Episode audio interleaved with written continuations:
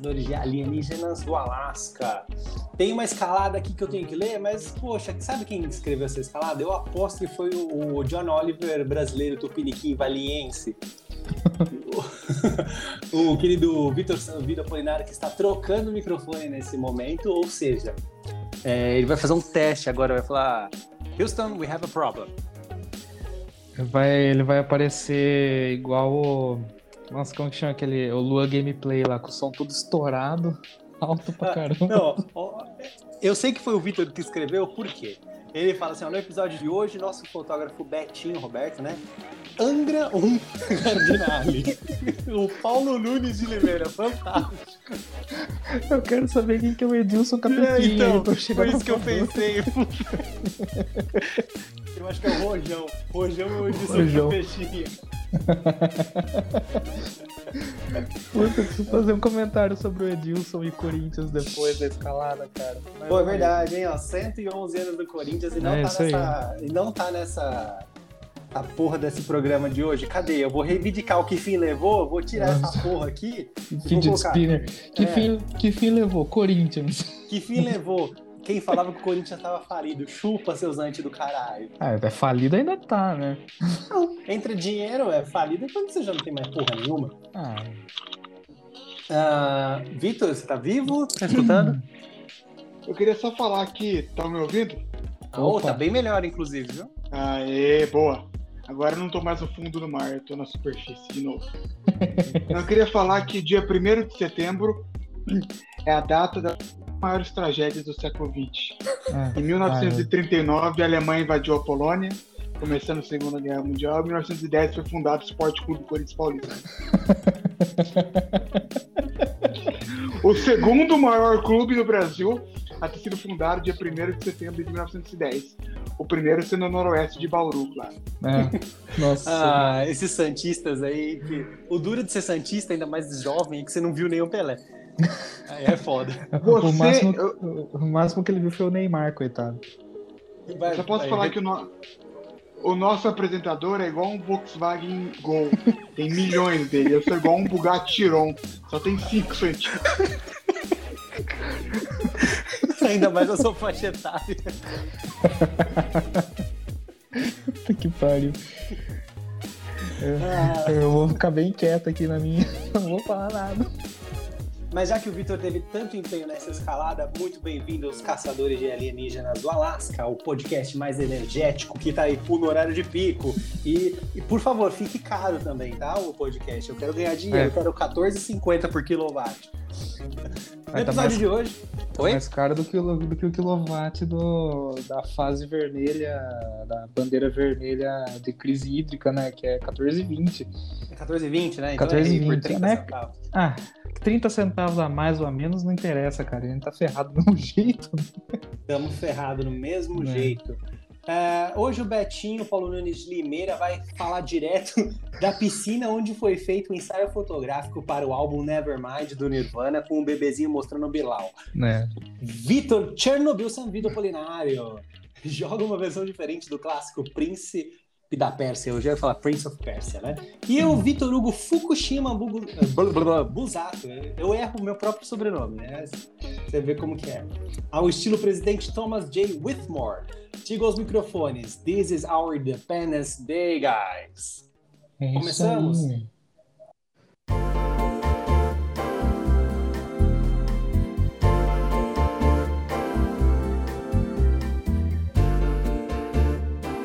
que a gente falou de crise hídrica, vamos começar com crise hídrica. Vocês estão preparados? Porque o podcast está ficando caro. É. Eu tô é. com o computador ligado aqui, eu tô com o celular.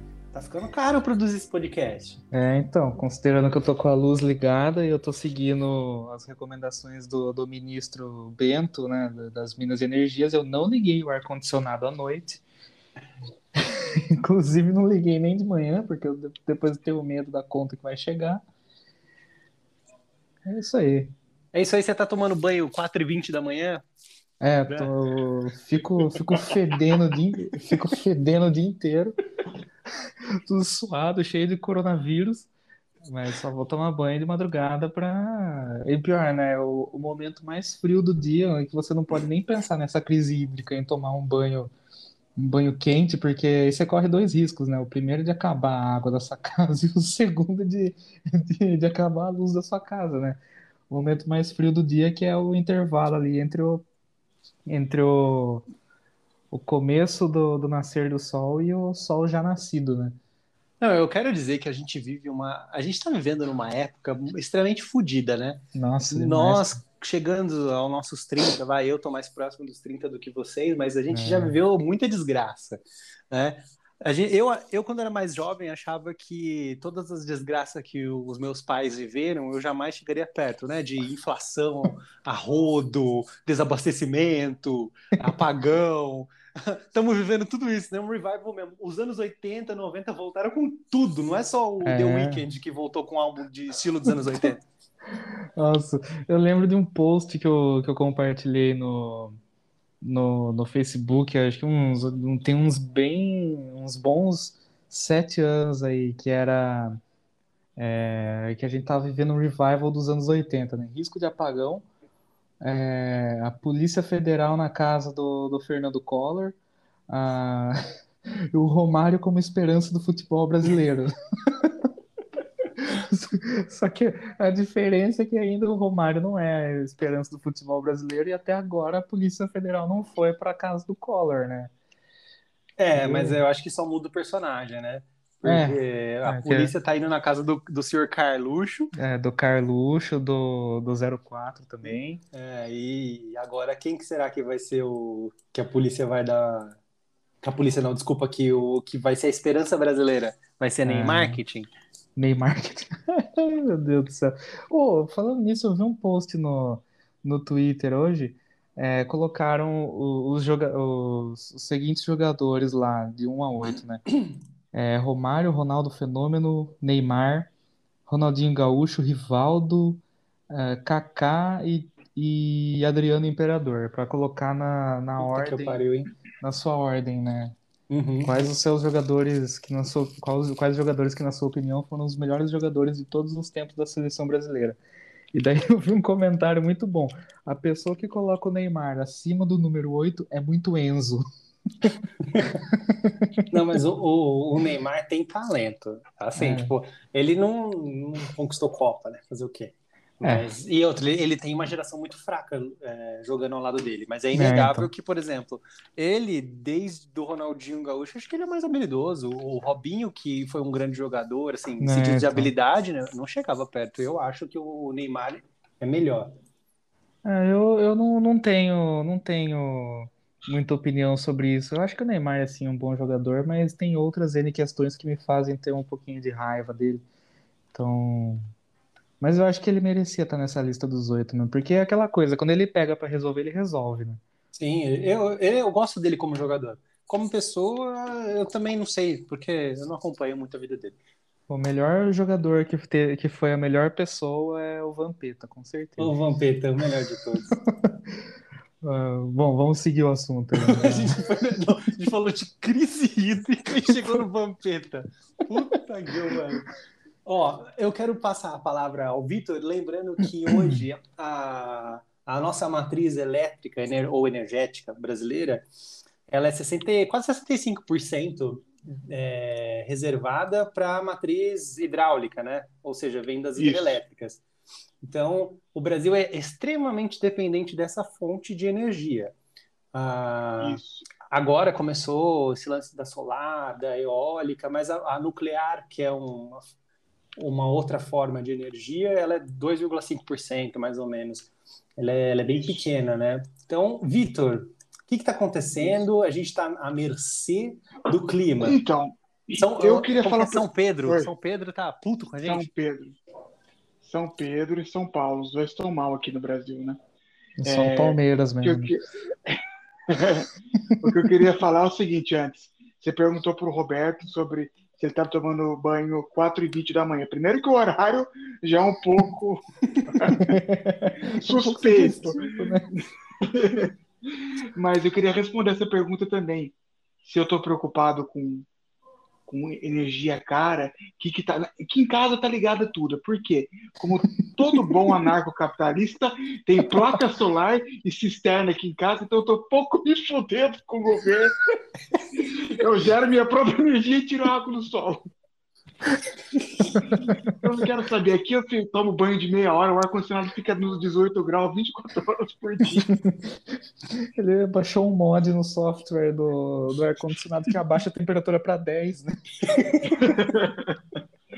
ah, ele desbloqueou, é... sabe o que você fazia com o Play 2? Você coloca um chip é. que desbloqueia. O Victor fez é. isso. É, você tem o ar-condicionado Springer, se você apertar o botão de liga e desliga sete vezes seguidas e mais o timer ao mesmo tempo, você desbloqueia. Fazer um cheat code, um cheat, né? Tem que fazer o, o famoso código. O shit code. Apertar power, power, fan, diminuir, diminuir. Só não pode apertar o cu, né? O cu não dá. Nossa, que, que piada medíocre. Eu precisava fazer é. essa. Ninguém fez. É. Tá todo mundo levantando, ninguém foi, ninguém foi cortar, pô. É, já tá, tá naquela, naquela jogada, né? Que já tá no, no quinto toque, o juiz tá dormindo. É, mas é assim, sobre o Brasil, é, parece que a situação tá feia, mas parece que não tá tão feia assim. Pelo menos eu fiquei um pouco mais tranquilo. Porque o UOL, que é o maior detrator do governo, falou que não vai falhar a energia. Esse UOL ah. falou isso só pode ser verdade, porque eles não fazem fake news. A agência Lupa checa. Então, se eles falarem que não, não vai faltar energia, não vai. Mas a verdade é o seguinte: é o que você falou, Vitor. O Brasil tem a segunda matriz energética mais limpa do mundo. 80% de toda a energia gerada no Brasil provém de fontes renováveis ou limpas. Só que a principal fonte, como você falou, é hidrelétrica, 66%. 68%, na verdade, da energia do Brasil provém de fonte hidrelétrica. Mas tem alguns problemas. Primeiro, porque ela é tão complicada para construir, é uma dor de cabeça. O Brasil praticamente não construiu nenhuma grande hidrelétrica nos últimos 40 anos. Lembra? Construiu a de Belo Monte, em Xingu, que foi uma dor de cabeça terrível para construir. Ninguém quer construir usina hidrelétrica no Brasil, porque é uma, é uma derrota política enorme. Começa aí. Ponto 2. As outras fontes de energia do Brasil são energia, é, usinas termoelétricas da época da Revolução Industrial da Inglaterra. E... A carvão, né? Não, é muito engraçado. Desculpa te interromper, mas é, foi uma, uma vez, acho que a Bruna que me perguntou, não sei, tipo, ah, como que funciona essa energia termoelétrica, né? Aí eu fui explicar para ela, então, eles queimam a porra do carvão e com a fumacinha gira uma turbina. Puta que me pariu! É a coisa mais ridícula da face da Terra. É, tecnologia do século XVIII, né? E na verdade, na verdade a do Brasil é mais com diesel, né? Não é tanto com carvão, é mais com diesel. É com gasolina, né? e o diesel caro pra caramba, do jeito que tá. É, então. O diesel que é tipo o resto do, do processo custando 27 reais o, o litro. É, gasolina então. custando 72. E o Brasil também tem as duas Angras, né? Angra 1, que é aquela grande banda de metal. É. Angra 1 e Angra 2. Angra 2, que é a formação são... atual, né? Angra 2 que a gente tem que lembrar, aliás, as duas Angras foram compradas na Alemanha Ocidental em 1968. Então, é tecnologia de ponta. E Angra 3, que faz 40 anos que está sendo construído. E não está é. pronto. Então, o Brasil, toda vez que acontece uma crise hídrica, acontece isso. E, como se não bastasse tudo isso, o Roberto até postou no Instagram dele, hoje, a foto de um linhão é. em Mineira, os linhões do Brasil, toda a transferência de energia do Brasil, porque além de tudo, as fontes de produção de energia no Brasil são no oeste do território brasileiro, enquanto a população fica no leste. É. E, a, e, nesse meio, além de não ter nada nesse meio do caminho, está totalmente podre o sistema elétrico. Então, a qualquer é. momento, nós podemos ficar no escuro. Mas, para mim, isso aqui não vai ser problema. Como vocês bem sabem, cai energia a cada três horas aqui em casa. Eu tô um pouco me ferrado. Eu vou culpar é, o governo tá chinês porque é CPFL. o, o Vitor levantou uma questão interessante, porque não é somente gerar energia, é transmitir. O Brasil é. também tem esse déficit da infraestrutura de transmissão de energia. É, uma puta cagada, né? Porque É, o, o meu pai estava comentando comigo que esse linhão de energia que passa aqui em Limeira, ele sai lá da, da usina de Ilha Solteira, que é na divisa do, de São Paulo com Mato Grosso do Sul, e vai até a cidade de São Paulo, ou seja, são 650 quilômetros, uns, quase 700 de, de cabos gigantescos, né? Se uma torre cai ali, meu irmão, ferrou. É uma cagada gigantesca, né? Fora é. que, que assim como, como vocês estavam comentando, né? A principal fonte de energia aqui no Brasil vem do, dos rios, né? Da, das barragens hidrelétricas e que também é uma cagada enorme, né? Porque se dá pau no sistema de hidrelétrica, como que faz? Desenvolvimento de usina eólica. O Brasil não é um país que é muito conhecido pelos ventos. No Malemar no Nordeste. E ainda Isso. É assim, né? É um negócio não. que é é complicado. Precisava ter um backup, assim, né? De outras formas de se conseguir energia, né? Enfim, eu não é, sei. Eu já não sou especialista para dizer né, que outras formas seriam, mas eu acho que apostar todas as fichas em um único número não é um negócio muito certo, né? E quem joga roleta sabe disso. É, então, eu também não sou especialista nisso, mas como eu escrevi bastante tempo Nem lá pro, pro, pro cara da Sunvolt, né? Que é, de energia solar, então acabava esbarrando bastante nesse, nesse assunto. E realmente, o lance é que assim, você jogou todas as suas fichas, você, todos os seus ovos você colocou praticamente numa cesta só. É, então. então você, você tem esse problema no sistema. A hidrelétrica em si, ela é uma energia limpa, mas ela tem os seus poréns. Um, é. O primeiro porém é o, o, ecológico, ambiental, né? Que você precisa alagar uma grande ela área. Não é, de... Ela não é verdadeiramente limpa. É. Isso, ela não é. A, a, geração em si, ela é, porque você não, não, não vai criar resíduos da, da geração, mas para você criar a barragem, você vai destruir muita coisa. E aí, toda fonte também, né? Pô, se você for pensar, nada é 100% limpo. Para você construir a porra do painel solar, você vai gastar um monte de silício, é, alumínio. É, e, é, e, e trabalho escravo chinês. Também, trabalho escravo chinês. Mas isso daí, é, coitados dos chineses, né? Isso aí, você comprar um computador, você já tá fazendo isso, cara. Você comprar. É, um iPhone. Você... É, não, não precisa nem ir muito longe. Você comprar uma, uma colher de comer, sei lá, cuscuz na, na festa junina, você já... Ah, não, aí você trabalha o escravo de Bangladesh. Ah, entendi. Mas qualquer coisa Mas que você porque... pede no AliExpress é trabalho escravo chinês, é, porque então. não é então. possível. O que, que você comprou que você pagou um relógio? O que, que você é, eu comprou, comprei um, eu comprei um relógio que inclusive está funcionando muito bem. Eu paguei Quanto um que real. você pagou? Um real, Não é possível, cara. cara. cara Onde é que... você comprou isso? Da AliExpress. É porque era o, o lance era o seguinte, né? Quando você é, tinha que baixar o aplicativo no celular a primeira vez e abrir a sua conta. É, tipo isso. Só que, tipo, era, era a primeira, a primeira compra, assim, de todos os tempos, né? Você não podia, tipo, baixar um aplicativo no. Depois entrar no. É, criar outra conta. Eu sei lá que magia que eles faziam que eles detectavam ali que o seu celular já tinha um, um aplicativo instalado há um, há um tempo, né? Vamos dizer assim. E daí a promoção deles era que num determinado intervalo de tempo depois que você fez a sua primeira conta, você poderia comprar qualquer produto da, de uma lista ali que eles colocaram, que tinha desde uh, desde esse relógio que eu, que eu comprei até fone Bluetooth por um real. Putz, se eu soubesse, eu teria comprado.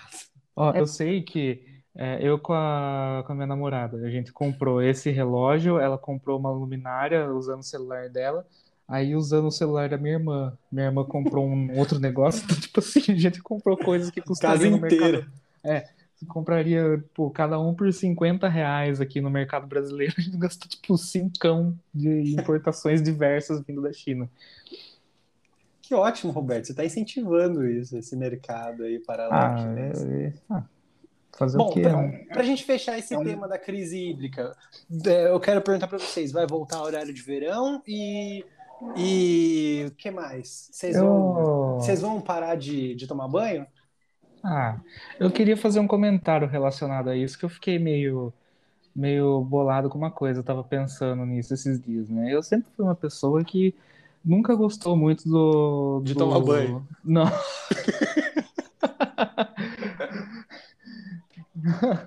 Não, nunca gostei muito do horário de verão, pra falar a verdade. Porque esse negócio de acordar e ser de noite ainda, se acordar às 7 horas da manhã e tá escuro ainda, acordar 10 horas da manhã e tá escuro, não é legal. Horário de verão, acho que pra mim só é legal quando você tá, tipo, no, no ensino fundamental, você tá de férias, porque daí você pode ficar jogando bola até mais tarde na rua com seu amigo. É, sempre foi um negócio que, que tipo assim, eu não, nunca gostei, pra falar a verdade. Só que aí eu tava pensando, né, essa semana, que, que aí o nosso queridíssimo Pocket, quando ele entrou na, na presidência, uma das primeiras medidas que ele fez, além de trocar a cor do tapete da, da, do Palácio da Alvorada de vermelho para verde, ele, ele revogou o horário de verão, né? E a impressão que eu fiquei é que, assim como 97% das coisas que ele faz nesse governo, foi tudo como uma forma de retaliar o governo que estava anteriormente a ele, né? E eu não sei, é, como eu já disse, eu não sou especialista no assunto, mas eu tanta influência assim na economia de energia, vocês aí que são mais entendidos que eu no assunto, é, tem tanta influência o, o assim? Victor deve, o Vitor deve lembrar os dados exatos, mas pelo que eu me recordo, porque ano passado teve essa, essa ano passado ou, ou anterior, não lembro quando, teve essa discussão de que dados mostravam, ó, Gabriela Prioli, dados, hein? dados mostravam que, que a, a, economia ela não era sub, substancial, não era significativa. Agora, é, essa porcentagem eu não tenho, talvez o Vitor tenha de cabeça tá? Porque ele é tipo aquela não, enciclopédia da Lavoisier. Era, ele é uma Barça. Era menos de 1%, era 0, alguma coisa, 0,8%. A questão é que é o seguinte, por que, que o horário de verão foi criado? Porque é, na décadas, nas décadas de 50 e 60, o horário de pico de consumo de energia no Brasil, esse padrão é, se manteve até os anos 2000, era por volta das 19 e 20 horas, quando todo mundo chegava em casa, é, e ligava a sua televisão, é, usava a cozinha, fazia X e Y. É, era o, o pico da, do consumo de energia. A partir, a, a partir dos anos 2000 e se intensificando na última década, o pico de energia foi ficando cada vez mais cedo. E hoje o pico de energia de produção no Brasil é entre as 3 e as 4 horas da tarde, motivado principalmente pelo uso de ar-condicionados que aumentou de maneira exponencial nos últimos 20 anos no Brasil.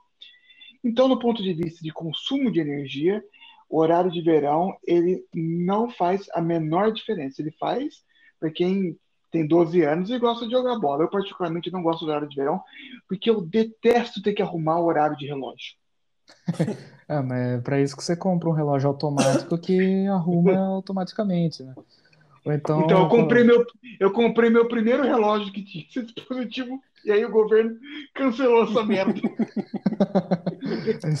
Ou então, se você tem um sistema Android, você está arriscado a, a, ver o horário do seu celular é, mudar automaticamente, sei lá, em, em agosto, sabe?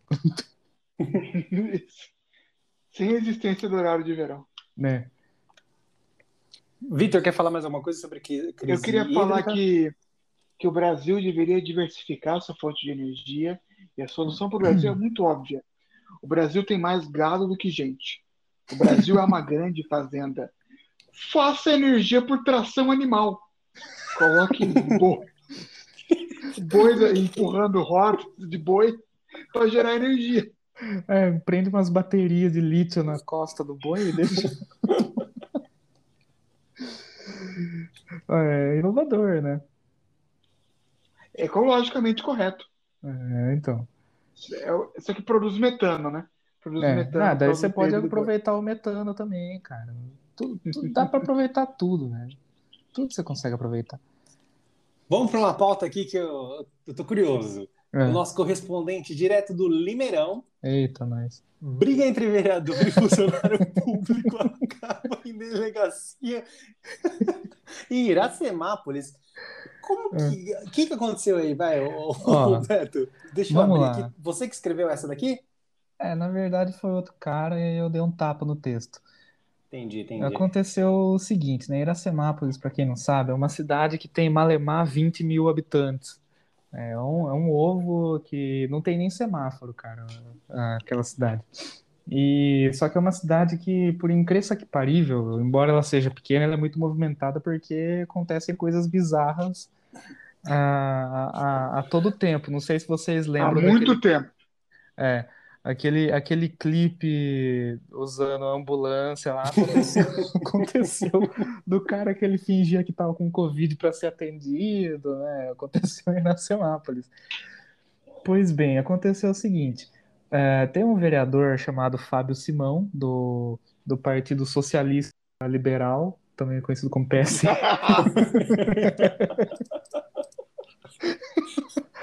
Do, do PSL, ele, é, na última quarta-feira, ele recebeu no gabinete dele um cunhado, né, que foi reclamar que ele, que ele tinha tomado uma multa por, por som alto, é, de forma irregular, porque ele estava com o carro dele na oficina, né? Enfim, daí o, o, o, o vereador, ele foi até o, a Secretaria de Trânsito da cidade, que na verdade se chama Coordenadoria de Trânsito lá em Iracemápolis, para tentar ver o que dava para fazer. Ele diz que ele só chegou lá junto com o cara, acompanhou ele como ele faz com qualquer munícipe e não tomou partido na discussão. Mas aí ele começou a, começou a conversar com o, com o responsável pelo setor de multas lá, disse que, eu, que, esse, que esse funcionário aí começou a começou a ficar meio alterado e começou a falar que todo dia ele recebia, ele recebia proposta de suborno para anular multa, essas coisas. Aí já Aí, viu, né? A partir, é, aí aí, já aí, aí, o, aí o negócio começou a ficar trash, né? O que, que o vereador fez? Antes ele não tinha se identificado como vereador, daí ele meteu, meteu-lhe a carteirada na cara do servidor e falou: "Ó, o negócio é o seguinte, eu sou vereador, e se você tá falando isso aqui, isso, é, querendo dizer que a gente tá, tá querendo subornar para você cancelar a multa do cara, então eu vou começar a gravar a conversa aqui, e daí você vai ter que se explicar depois.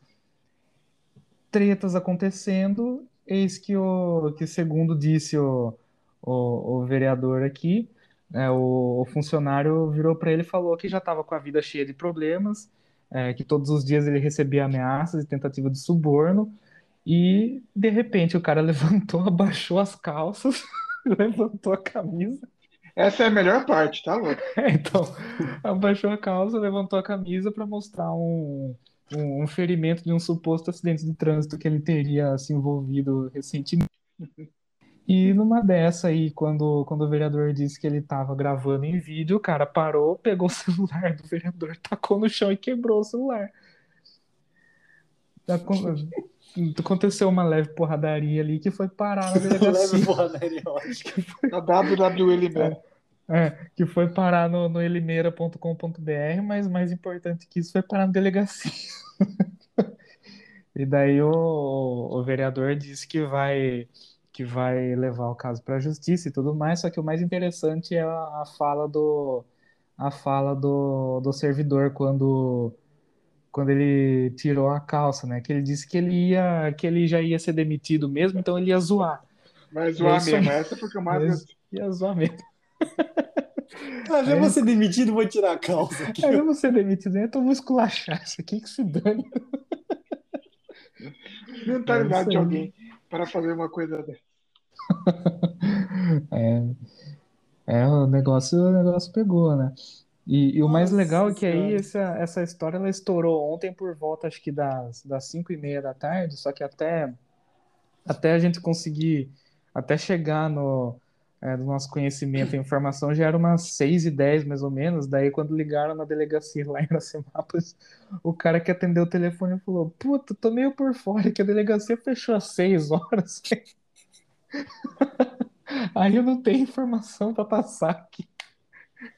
Quem que é? O correspondente?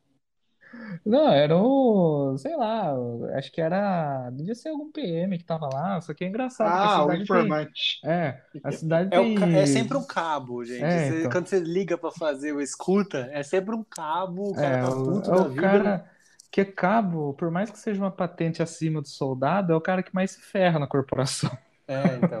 Ele tá puto lá, porque ele não vai pra frente. É, então, o cara tá, o cara tá ali entre entre soldado e sargento, o cara nunca nunca sobe, quando quando dá alguma treta com ele que é pro lado dele que a corda estoura, quando acontece alguma coisa da hora pra polícia, sempre tem um soldado e um sargento na ocorrência, nunca tem o cabo. É o, cara, é o cara que tá no limbo da PM, né? É isso aí. Vitor, quer Interior, né? comentar? Quer comentar Eu essa? queria só falar, é que você- vocês que estão ouvindo não vão saber, mas entrem depois no site de Limeira para ler a, a, a maté- a matéria, porque tem uma foto do vereador, é, Fábio Eu ia Simão, falar e isso. ele, ele é a cara do presidente de El Salvador, Naíbe Bukele. Só queria falar isso. Esse é o, é o- é o ditador bonitão lá, É o ditador bonitão. Que, que Eu é não o ia cara que é louco por criptomoedas. Eu não ia fazer essa, essa comparação. Eu ia comparar ele com aquele cara que é o maquiador da Michelle Bolsonaro lá, o. Puta que pariu. Como que é o nome dele? Jair Ah. Augustin. Augustin. Agostinho Carrara. Agustin Carrara. É isso mesmo. Ah, o Ja- Jair Renan fez uma tatuagem, a gente tinha que É, comentar nossa, depois. cara, ficou bizarro, hein, meu? Ficou parecendo um zumbi, cara. Que eu, acho que eu. Toda, toda, toda tatuagem que é assim fica como um zumbi. É, então, Nunca eu dá tô- certo. Você pega qualquer foto do, tipo do tatuagem. bolso, cara, eu sempre acho que ele tá prestes a morrer, velho. Porque ele tá sempre com uma cara tão zoada, assim. Teve uma. É desde que ele assumiu a presidência, é É, verdade. então. Teve uma, uma foto dele que, que ele tava parecendo uma bola de sinuca, cara.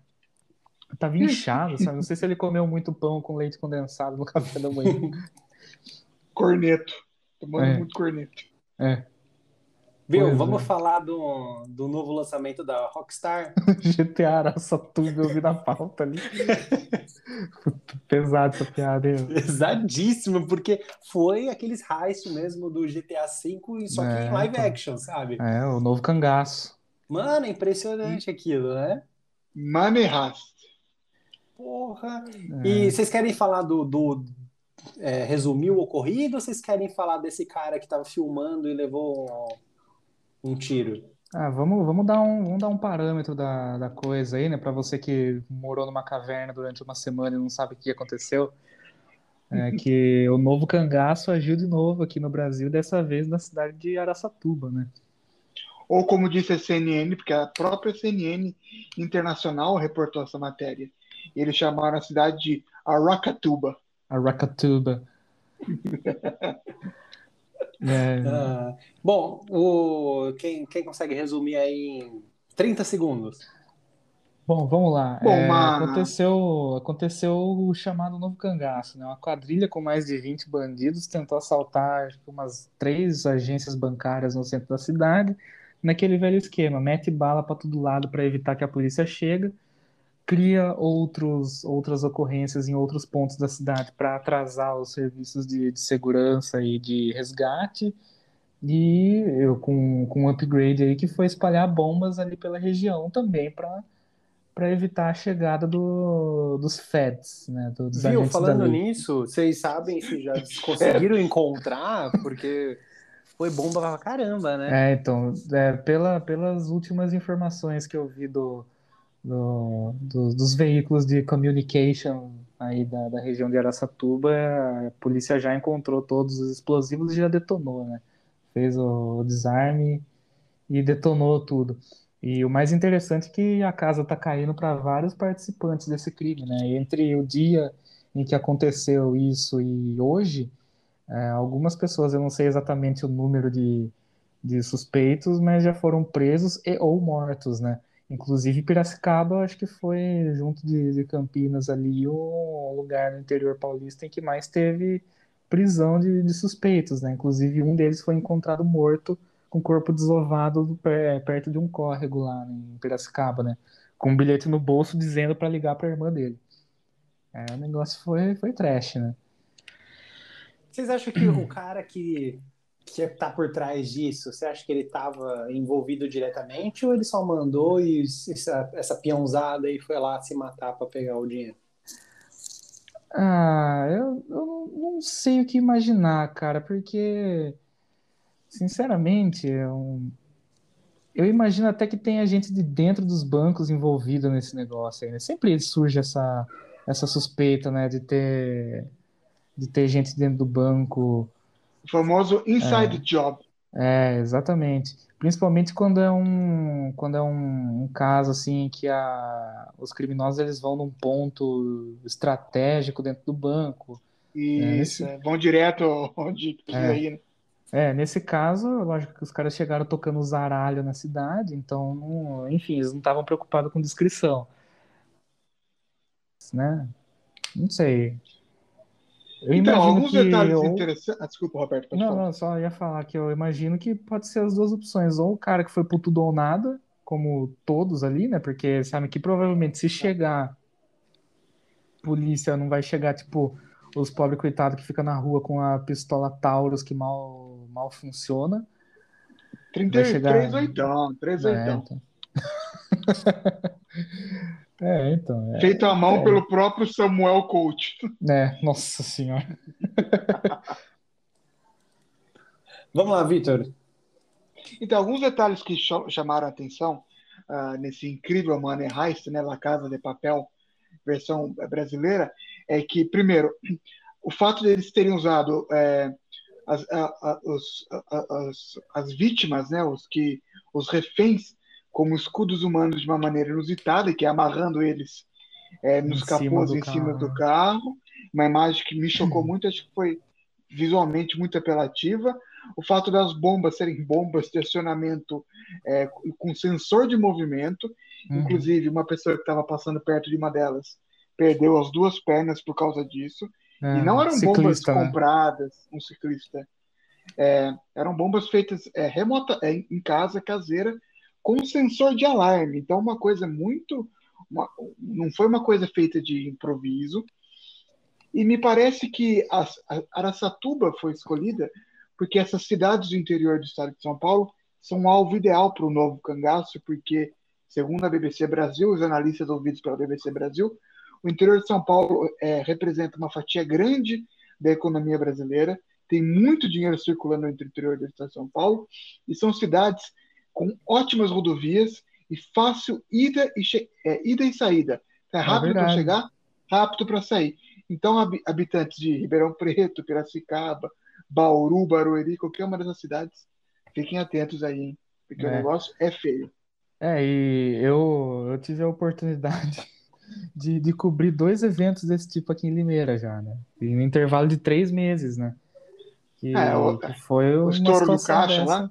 É, o estouro de uma agência da, da Caixa Econômica Federal no centro da cidade, né? A primeira vez que aconteceu isso, é, não foi um negócio, assim, foi bem violento, lógico, só que não foi, não foi assim, né? Desse, desse naipe.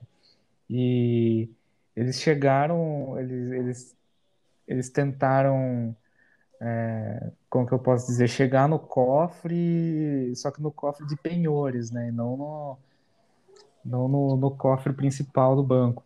E, e eles agiram desse mesmo jeito, né? Com, com cerca de 20 pessoas.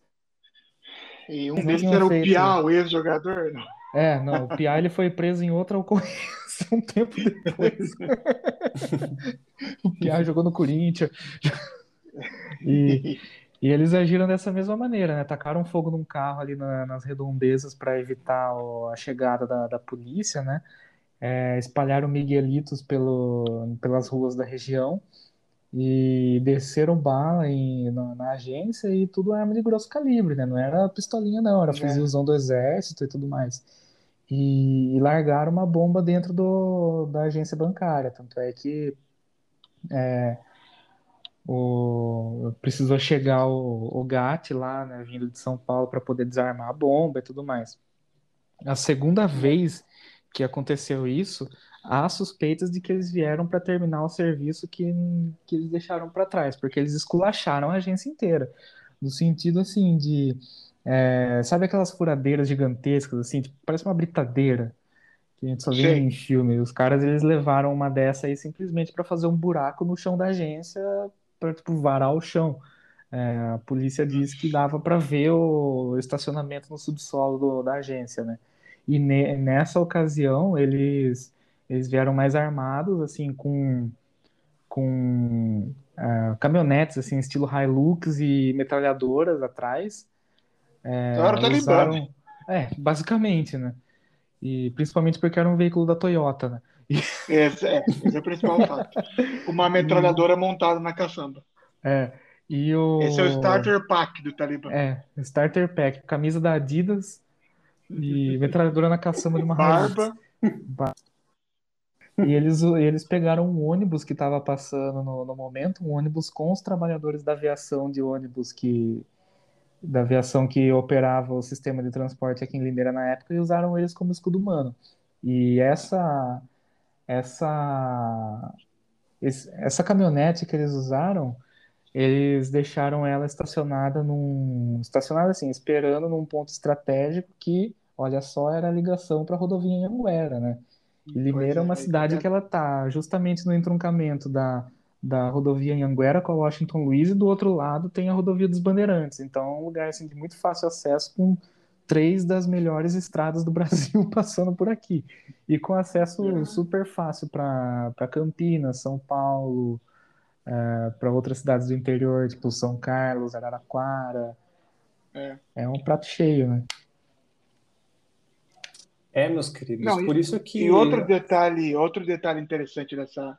Desculpa, Victor, só para completar essa, Tranquilo, É, pode esse, esse, esse retrato é que uma das vítimas, é uma das três pessoas que morreram, foi um, um dono de posto de gasolina de 35 anos que deixou esposa e filha para ir filmar a operação Nossa.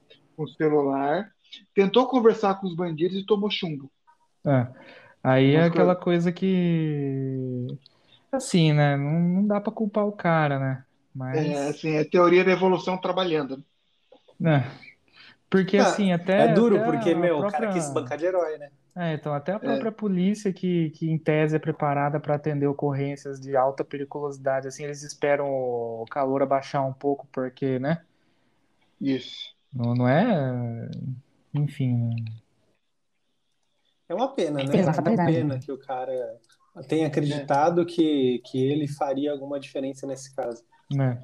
Muito triste mesmo. É, é tão surreal a- o caso que eu acho que nem ele. É, tô aqui, sabe? É, sabe, é uma suposição. Acho que nem ele sequer pensou que pod- Não. poderia. É, não caiu a ficha, né? Não caiu a ficha. Às vezes Não, ele ca- pensa, não caiu a "Putz, ficha do que estava acontecendo. É. É, é, eu, sei lá, às vezes o cara se achava conhecido na cidade, não sei, não sei quem né? ele Dono era. de posto de gasolina. É, porque É, geralmente, cidade pequena assim, o pessoal se conhece, né? É, então. E aí ele pensou que podia ajudar de alguma forma, não sei. É uma pena, né? Mas É. assim, chega a ser ridículo e, e serve de alerta para as pessoas de que a gente tá, tá num ponto de que, que, meu, cuidado, tá? Os bandidos estão muito bem armados, melhores do que, mais bem armados do que polícia, ainda, ainda mais do que um cidadão comum. É, então. Exatamente. Só um adendo que vocês estavam falando dos lances da rodovia. É, é impressionante como o Brasil tem esse problema, São Paulo tem esse problema, né? A gente tem boas rodovias, mas ao mesmo tempo você pode perceber, muitas vezes poderiam ter acessos mais fáceis a bairros que não são construídos, justamente por isso, para não virar a rota de fuga, né? É, então. Porque o, o meu bairro aqui, eu poderia facilmente acessar a Bandeirantes a partir dele, só que tem que dar uma puta volta, eu caí na SP-101 para chegar no meu bairro, porque senão vira rota de fuga, né? né? É, realmente, né? As estradas, assim, por. Lógico, né? É muito bom que a gente tem estradas muito, muito tecnológicas e tudo mais, só que Com asfalto, justamente né? para é com asfalto, né? Às vezes a gente encontra por aí estrada que não, que não é nem, nem É, saia né? do estado de São Paulo para você ver. É, dizem, né? Foi Dizem as más línguas que É. você ah, você tá saindo de São Paulo assim, quando você, você sente o primeiro buraco é que você chegou em Minas. É. Tem um, um amigo meu que uma vez ele pegou a Rio Santos, né? E ele, Nossa. ele disse que a, a Rio Santos já não é uma estrada lá muito boa, né? Mas Já não tem uma fama foi- muito boa. É, mas ele disse que quando ele chegou na parte rio da Rio Santos, o asfalto parecia que tinha um degrau, assim, brrr. Daí pra, pra frente. É. Chega, chega de Brasil? Ah, por favor, né? Não aguento mais. É, ó. Falo Vamos isso há ao- 26 anos. Não aguento, não aguento mais o Brasa. Ah, gente, eu tô esperando esse negócio do Covid dar uma baixada pra gente planejar a nossa colônia brasileira em algum outro lugar. Em Marte, de preferência. Não, tem lugares bons, não precisa ir pra Marte. A gente vai encontrar um lugar legal pra gente criar. A gente vai viver todo mundo junto numa colônia. É, A gente Rita vai, a gente- a A gente vai viver de, de exploração. Vai viver de, de extrativismo. De a gente vai explorar os turistas. É. Então vai, no, vai pro Rio de Janeiro, né? Porque lá eles vivem de exploração de turista, né? Um misto quente custando 30 reais. Ah, cara, eles é mais, fazem é mais barato sobrevivência. É mais Mas barato 30 reais a quantos dólares? 3 dólares? É, mais ou menos. 6 dólares, vai. No Rio de Janeiro é mais barato você comprar um Big Taste do que um misto quente na hora da, pra... na hora da praia, né? Ah, mas ó, pelo amor de Deus, o misto quente, pô, tem um salmonela junto. É, então... tem, sabe, tem. tem vitamina, vitamina S, né? Vitamina sujeira ali. Vamos ao giro pelo mundo com o nosso correspondente internacional diretamente da sua casa, totalmente equipada com painéis solares em Valinhos, Vitor.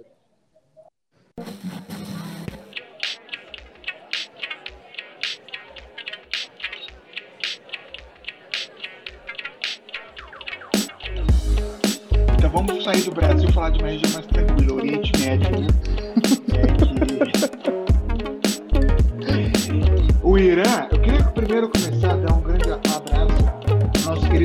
Marcel Sheida. Para quem não teve aula por Campinas de Elisa, Marcel Sheida é um dos professores mais respeitados do ramo, porque também ele é bravo, só por severo. Um dos, exatamente, extremamente severo. Primeira aula que eu tive com ele, conhecendo completamente a figura, 17 anos de idade.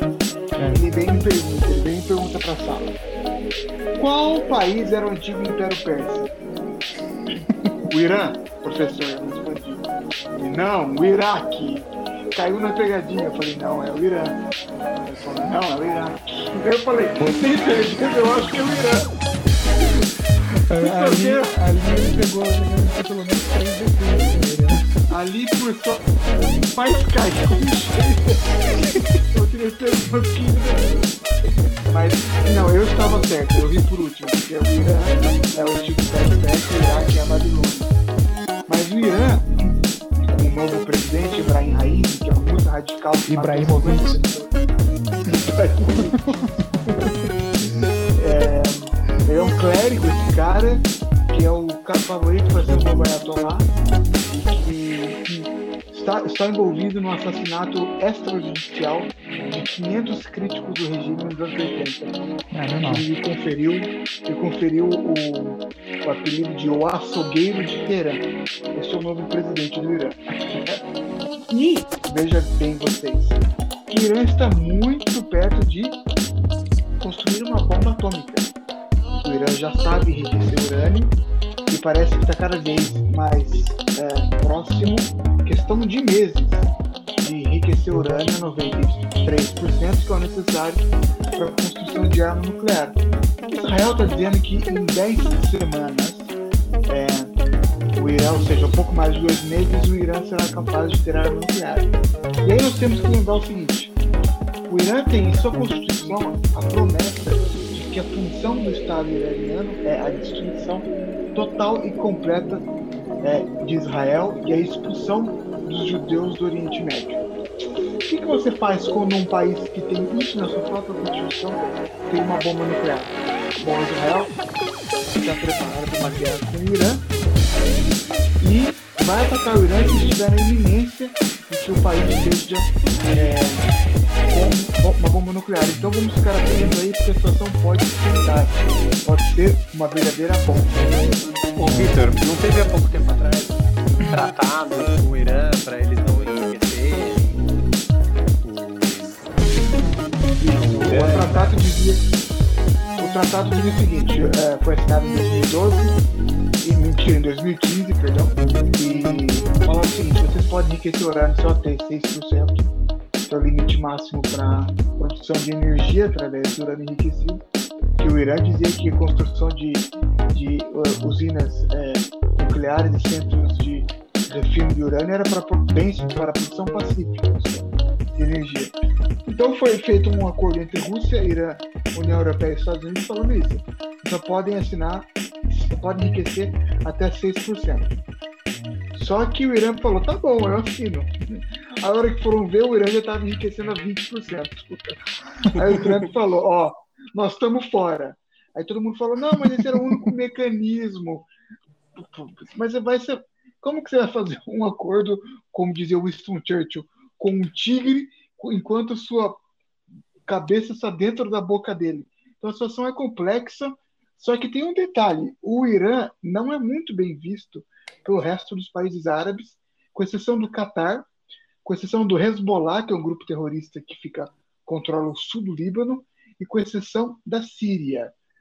Ou seja, o Irã tem é, de inimigos no Oriente Médio o Iraque, o Paquistão, o Afeganistão, o Iêmen, os Emirados Árabes, o Kuwait e, mais importante de todos, a Arábia Saudita. Ou seja, se tiver um confronto com o Irã, vai ser uma guerra mundial do Oriente Médio, ainda mais porque a China apoia o Irã fortemente, os Estados Unidos é, apoia Israel contra o Irã fortemente. Então, é uma situação dramática aí que pode se desenvolver.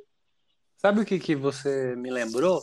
E a Copa do Mundo do ano que vem, com todos esses conflitos, com o Oriente Médio fervendo? Ah, vai ser tipo a Copa é. do Mundo no Brasil. Não, mas não, não chega perto, vai. Aqui, aqui. Sabe que é o pior? Sabe que é o pior? Guerra Civil aqui. Pela primeira vez desde 1970, Israel está com chances de reais de se classificar para a Copa do Mundo. Puta vida. E como que você, como que você faz uma Copa do Mundo? Você ah, imagina faz, se né, Irã e Israel foram sorteados no mesmo grupo. Eles entram com o AK-47 é, aí, aí, aí acontece o seguinte, né? O, os dois presidentes lá, eles fazem o acordo. Ó, o time que ganhar, assina o Tratado de Paz primeiro. Ah, demorou. Vai ser tipo aquela, aquela guerra que teve entre El Salvador e qualquer outro país. Honduras. Né? Honduras, que começou por causa a do guerra do futebol. futebol. Começou por causa do jogo de futebol. futebol. Né? É, e tem uma sketch do Comédia MTV, há muito antiga, da época do, do Adnei, que é o jogo de futebol Israel contra a Palestina. Tem vários destaques. Ninguém, ninguém passa do meio de campo porque é demarcação. na hora, na hora, na hora de, na hora de jogar a moeda para fazer o, o, o sorteio de quem vai começar com a bola, todos os judeus pulam em cima da moeda. e aí, durante o jogo, um cara de, da Palestina sai correndo, abraça o israelense e explode, porque era um homem-bomba. Pesado. Pesadíssimo. Pouco tempo, é, teve... tempo ter coragem de fazer esse tipo de piada. Justamente. É, Nessa semana é, também teve né? Homem-Bomba, né? fazer tudo. Né? Teve Homem-Bomba essa semana também. O que mais ah, teve? Homem-Bomba que matou 13 pessoas, né? 14, é, 13, mais de 50 pessoas, na verdade, entre eles 13 é, membros das Forças Armadas Americanas, é. dois soldados e um médico. Lá no Afeganistão. É, eu Lá em uma, uma, Afeganistão. Falando uma reportagem nisso... aí que falava que não sei, não sei quanto tempo eles estavam sem ver as famílias, os soldados americanos é. mortos. E, e a maioria mostrava... deles tinha entre 21 e 23 anos. Sim, é tinha gente que, tinha, que ia ser pai, inclusive. É, ah, é já dizia já dizia o System of a Down, né? Quem, quem que você manda pra guerra, né? Você manda o cara que vai morrer. É isso mesmo. Próxima pauta, é, só, Pera aí, rapidão, só, só pra fazer um último último comentário, né? Falando em, falando em Afeganistão, vocês viram aquela cena bizarra do, do âncora da TV lá, sendo é, cercado Puta, por é membros do Talibã na, na transmissão, Puta. cara? Puta, aquilo lá foi. 4 AK-47 nas costas dele. É, então. Fala, pode eu não sei como que ele. Que... Sabe o que me lembrou aquilo? A, uhum. a, aula do Zanotti, a primeira vez que a gente teve que gravar, ele grava essa porra aí, meu. Pô, puta aula de semiótica. 15 é, então... caras com a K-47, pode ficar tranquilo, que agora vai ter a paz. É. É, já, dizia, já dizia o Bolsonaro, né? Se você quer paz, prepare-se pra guerra, né? Oh, você me lembrou do Zanotti uma vez que eu, eu tava tendo aula de jornalismo impresso 1 com ele, primeiro semestre. É, ele sentou do meu lado na, na redação, na redação não, na sala de informática, redação modelo. Eu, ele falou: O que, você quer fazer de pauta? É, eu falei: Eu quero fazer isso, isso, isso. Ele falou: Você acha que tá bom isso daí? Porque ele tem um administrador dele. Eu falei: Acho que tá. Aí ele virou, deu um tapa na minha, na minha coxa e falou: Então faz porra!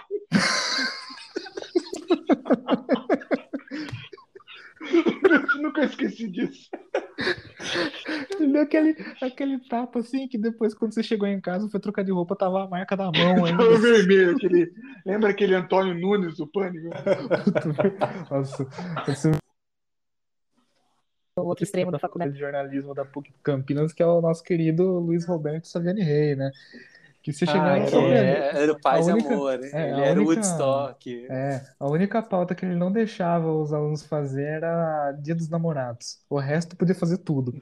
E sempre tava bom. Sempre Também- dez. Ô, coitado, né? O, o que ele deixa passar naquele correio também. Puta que. Eu lembro, eu lembro até hoje, né? Ó, ele é muito bonzinho. É, então, Você como que imagina? chamava aquele, como que chamava aquele jornal lá da PUC, o Saiba Mais? É, Saiba Mais, né? Saiba, É, saiba é, mais. É, o- Saiba Que dava- mais ou menos. Deu É, furo no, no Thiago, né? É, então, Thiago. até hoje. Puta, eu vou mandar uma mensagem pra ele essa semana. Nossa, você lembra quando você tomou um furo do? É,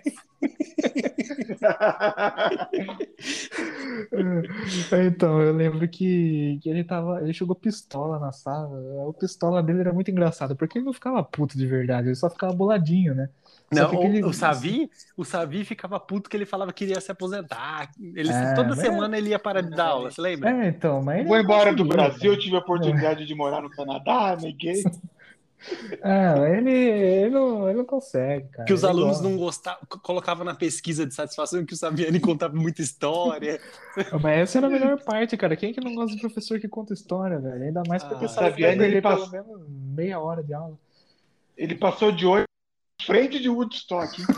Ele falava, Eu, falava. eu- eu queria saber como, se tava tudo congestionado naquele dia. Eu não sei também. Mas enfim, eu, lembro que ele chegou cabreiro com alguma coisa, cara. Eu não lembro o que, que era. Só que daí ele falou, ó. E, nem- por favor, não, não façam matéria de Dia dos Namorados, porque eu já tive que derrubar essa pauta outro dia, não saiba mais. Porque todo ano vem alguém fazer matéria Dia dos Namorados, aí eu pergunto, você sabe por que, que é Dia dos Namorados? Não, porque o Dia dos Namorados é dia 12, é véspera do dia 13. Tipo, tá, o que, que isso quer dizer? Porque no dia 13 é dia de Santo Antônio. Ele começou a explicar a origem do Dia dos Namorados. Nossa. Muito engraçado. Aí eu, aí eu aprendi de fato que não não deve se fazer matéria do Dia dos Namorados com o Saviani se você tiver aula com ele, cara. Ou se É. você trabalhar no mesmo jornal que ele. Ou se você trabalha no correio, vocês estão vendo, né? É. A não ser que seja um publi. Se for um Pô, publi, que é. ele deixa É, passar. daí o publi, o publi você, você tem que fazer até de, de casa de aposta ilegal. Aí hum, eu fico, eu fico pensando, será que, a- será que os repórteres do, do Correio hoje em dia chamam ele de, de Saviani, alguma coisa assim, ou chama de professor? Ah, mestre, Que eu acho que, que eu acho que, que se eu, Acho que deve se eu chamar de Savi, trabalhasse- né? Eu acho que se eu Ele não tá trabalhasse mais- com. Não, ele tá ainda. Ele tá, tá? vira e mexe, ele posta que uma, uma foto que é assim, ó, uma mesa toda bagunçada, um laptop dos anos 90, Nossa, que ele só reclama. laptop. Ele sempre reclama, nossa, o teclado desse computador é uma merda, por isso que eu escrevo errado. Era, era engraçado que toda vez ele tinha problema com algum eletrônico, né? O Saviani, se ele tivesse uma máquina de escrever, ele ia fazer a melhor, a melhor edição do correio. Ah, desde, desde, com copy-paste e tudo mais, né? De gravação então. na, na mesa. Nossa, cara. Ah, saudade. Saviani, Pô, queremos eu você tenho, aqui. é, então, eu tenho tanta saudade do Savi, e, e por incrível Eu que pareça, eu tenho saudade do Zanotti. Eu, eu tive minhas eu- tretas o Zanotti era. Não, o Zanotti era muito fera. Eu tenho Pô, admiração pelo Zanotti. Sim, eu também. Ele é, um, ele é o cara que hoje eu vejo. Hoje eu tenho uma outra mentalidade. Eu entrei muito cru, acredito, na, na Ele é o faculdade. Clint Ah, Eastwood da Ele é o Clint Eastwood da Não, PUC. você, você falou que você entrou muito Ele cru tá na 40, faculdade. ele, esse ano ele tá completando 40 anos de docência lá. Nossa Por Senhora. incrível que É, pareça. então. Ele já mandou muita gente tomar no meio do cu. Porra, ele é um de 1980 na PUC, meu. É, então. Ô, ô Vitor, você falou que você entrou muito cru na faculdade. Vamos, vamos falar a verdade, né? Que adolescente de 18, 17, 18 anos entra maduro na faculdade. Ninguém, Ah, eu, cara. eu entrei mais velho, eu entrei com 21, né? Mas é mas aquele é É, então, e a gente? E a gente entrou com 17. É, então. Sim, vocês mais, mais cru ainda, né? né, Mas achei é um que- bagulho que assim, quando eu, comecei a fazer a faculdade de jornalismo, nem rádio eu escutava. Hoje eu escuto muito mais rádio do que naquela É que rádio época. ficou muito mais popular do que era naquela época. né? Né. Também, tem isso. Tem isso, mas assim, eu consumo, o meu consumo de mídia é muito maior. Mídia hoje- ninja. É, o de mídia ninja, DCM. É, esse é o Brasil 247. Esse Nossa, é o... jornalistas livres. né? Nossa, puta... Ai, meu Deus do céu.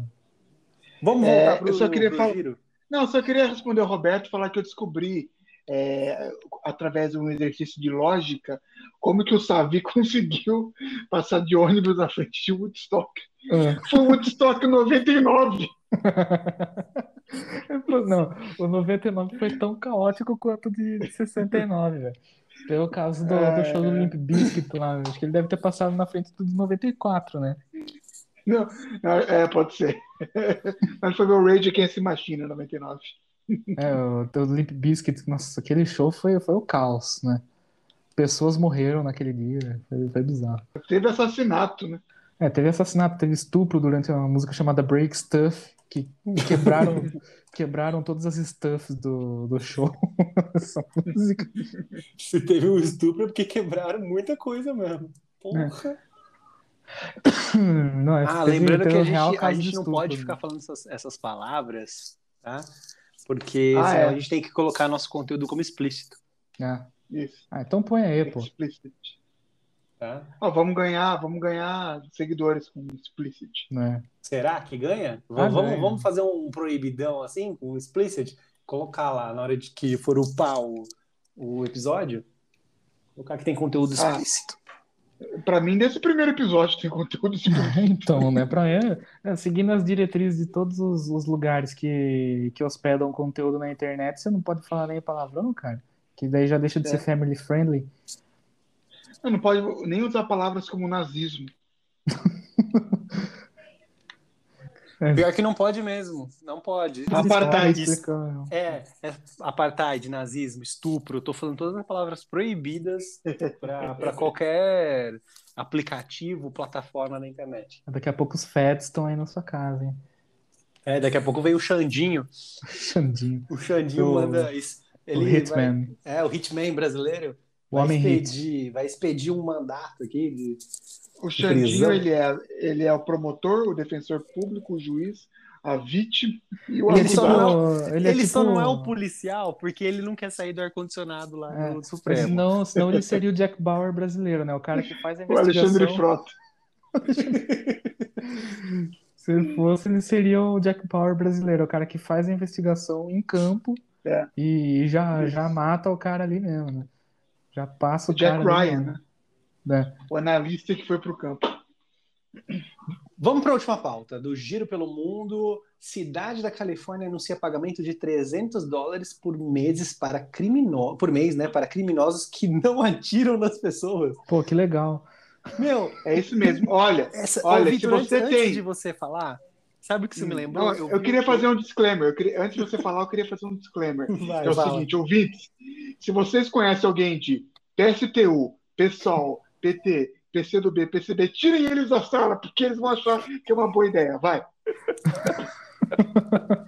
É 51, hein? Você ferrou com a minha, né? Porque eu vi o- uma matéria falando que o McDonald's lá, eles aumentaram o salário pago por Isso. hora para tentar É. é, ter Atrair gente, né? Atrair, atrair É. funcionário, e nem assim eles estão conseguindo. Não. Então, agora a Califórnia vai pagar para você não dar tiro nas pessoas. Putz, nos Estados É, Unidos é uma beleza, né? Ah, Então, olha só. São Francisco, já ouviram falar? A cidade de. Bob Dylan. São Francisco. Tem aquela Metallica. música? If you're going to San To San Francisco. Fierro. É, Tem a versão. gays também. É, tem uma. São Francisco só pela ponte mesmo, né? Aquela É. ponte bonitinha Golden Gate, lá, Golden Gate. Golden Gate. Que é só uma E Alcatraz. né? Ah, é verdade, é né? mais Alcatraz uma agora. coisa. Né? Então, é a- uma cidade que descriminalizou, São Francisco descriminalizou roubos até 500 dólares. Ah, até aí tudo Então, bem. se você roubar coisas até 500 dólares, você não é nem sequer processado no sistema de justiça. Então, eu tô correndo aí pela internet, é imagem de nego entrando com saco no mercado, pegando até 400 dólares de comida, indo embora, não tem o que fazer. A cidade virou um caos, tem fezes na rua e aumentou de forma, de forma surpreendente, aumentou de maneira impressionante a, a, criminalidade. Por que será, né? Em São é. Francisco, é, inclusive o número de tiroteios. Aliás, a representante da região de São Francisco no Congresso americano é a presidente do Congresso, a Nancy Pelosi, né? É, só que aí, em vez de eles falarem, ah, quer saber, essa coisa de até 500 dólares não ser criminalizado não é uma boa ideia. Não, eles, os gênios do Partido Democrata que governam a cidade falaram, vamos criar um estímulo para quem não atira em outras pessoas. Então, assim, se você passar um mês sem atirar em alguém, você ganha 300 dólares do governo. Mas peraí, peraí, ah. eu queria entender um negócio assim. Imagina eu, sou, sou um cidadão de bem, família tradicional brasileira. Não. Você é branco, você é branco ah. de família tradicional. É só para negros de tá. região, entendeu? É tá, cota, é sistema de cota. Então, então, se fosse, sei lá, tipo, o cara que mora na Bay Area de, de São Francisco e que tá tentando montar uma banda de thrash metal. Exatamente. Ah, ah, então... O negócio é o seguinte, você, você com a sua aparência e eu com a minha, o Vitor receberia os 300. Obrigado, viu, por chamar de escória da sociedade. É, ah, você é corintiano, é... cara, já começa por aí. Corintiano, é, então, exatamente. Ah, foi legal a festa da Gabriela da Fiel lá em Araçatuba. Inclusive teve outra versão essa madrugada aí, né? Pelo que eu fiquei sabendo lá. Ai, ai, não duvido. É, foi do pavilhão, da pavilhão, é. como que é? Pavilhão 9? É. Pavilhão 12, sei lá. Pavilhão 9. É, então, na verdade, a prefeitura de São Francisco diz que é só para comunidades carentes. Hum. Que na verdade não é, não é bem isso que vocês estão lendo. É, é um incentivo para as pessoas é, entrarem no mercado de trabalho e pararem com atividades criminosas. Entrarem tá no mercado né? de trabalho e não e roubar sem precisar matar, né? Os Estados Unidos está virando cada vez mais um lugar de gente doente, com alguns bolsões de sanidade no meio. Perfeito, hein? Nossa senhora. Tinha que ser na Califórnia, né? Ah, Califórnia, ah, cara. Terra do, do, Red Hot Chili Peppers, terra da liberdade. Pô, Califórnia. Califórnia é a terra que o. A Califórnia elegeu Arnold Schwarzenegger como governador. O que, que você está esperando de, de um estado que elegia aquele austríaco maluco como governador? Que não sabe nem falar inglês direito. Robertinho, você que uhum. sempre tem um comentário a ser feito, quer fechar o giro pelo mundo? Ah, só queria, já que, já que o Vitor fez essa referência à música If You're Going to San Francisco, eu queria lembrar que tem uma missão do GTA San Andreas que faz também alusão a essa música que se chama If You Are Going to San Fierro. E é a, a, a, missão em que você sai da zona rural desgraçada de Los Santos e vai pra. vai pra, vai pra San Fierro, cara. Puta missão massa, cara. Isso eu queria falar que para mim, das três cidades do GTA San Andreas, San Fierro é mais interessante. É, eu também acho. Ah, vocês também. Não sei, é, não sei qual que eu tenho. Eu gosto, eu gosto de Liberty City. As três são legais. Né? As, Mas... as é muito legal. O GTA que eu mais gosto é o Vice City. Eu queria muito voltar para. Pô, tinha que, ter, tinha que ter um novo GTA em Miami. É, falando então. nisso, é, já que a gente tá falando de GTA, eu até ia comentar com vocês, mas eu acabei esquecendo, né? Que eu, eu ouvi dizer que vai ter um remaster do, do Vice City e do San Andreas, né? É, então Até tem um rumor, tem um rumor é. aí que vai ter um remaster. Eu não duvido, que a Rockstar vai ganhar muito dinheiro se fizer. Ah, vai. E, e vamos, vamos, falar a verdade. Fizer, né? Vamos... Eu acho que vai, sim. Vamos falar a verdade. Já, já passou da hora, né? Porque ficar atualizando GTA V já faz quase 10 anos que o jogo saiu e Falando nisso, GTA V, cara. Vocês viram um vídeo de um cara que invadiu um programa de TV, se eu não me engano, foi na Alemanha, na Polônia, não lembro onde que foi. E ele perguntou assim: ele pegou o microfone e perguntou: cadê o GTA 6, Rockstar? Cadê o GTA 6? e o apresentador falou: GTA 6? Esse cara me representa. Meu, é incrível. Depois vocês procuram. Não, eu, vou ter que, eu vou ter que fazer o seu left check aqui. Left. Cara, é incrível. O moleque, ele tá transtornado. Ah, tá certo, pô. Eu também tô transtornado até hoje, cara. É isso mesmo, ó. GTA 6. Fã invade programa de TV para cobrar anúncio do jogo. Ao vivo. Depois é... assistam, eu recomendo. É rapidinho, é curtinho, tem dois minutos. É muito esse, legal. Que esse país cara, foi? esse cara me representa. Cara, a gente tá esperando, né? Porque É. eu, pra vocês terem noção, o, o- quando saiu o GTA V, eu estava na faculdade. Eu lembro que eu, Então, eu cara. postei a foto, o Roberto curtiu e comentou no Facebook.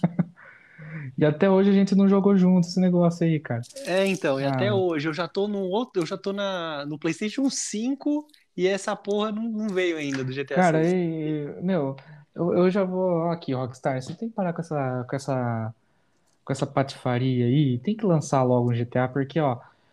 E por favor, dá. dá- O modo online é legal, é tal, só que, só que não chega aos pés do, do single player. Ficar Não, atualizando. É, ficar atualizando o multiplayer do, de jogo o tempo inteiro com um heist diferente, com um carro que fica voando, e você não poder nem dar um tiro no, no, no, no brother que tá passando na rua porque os caras te quicam na sala. Porque onde já se viu num GTA ter código de ética? Puta que pariu, velho. Eu, eu joguei É 20 absurdo. minutos, eu joguei 20 minutos de GTA Online com um amigo meu, a gente tocou os zaralhos naquela cidade. Que cara a gente da sala, cara? Pelo amor de Deus, mano. Isso aí não é GTA, cara. Se for pra viver certinho, Boa, boa, merda aqui, boa. Ah, tá É isso mesmo.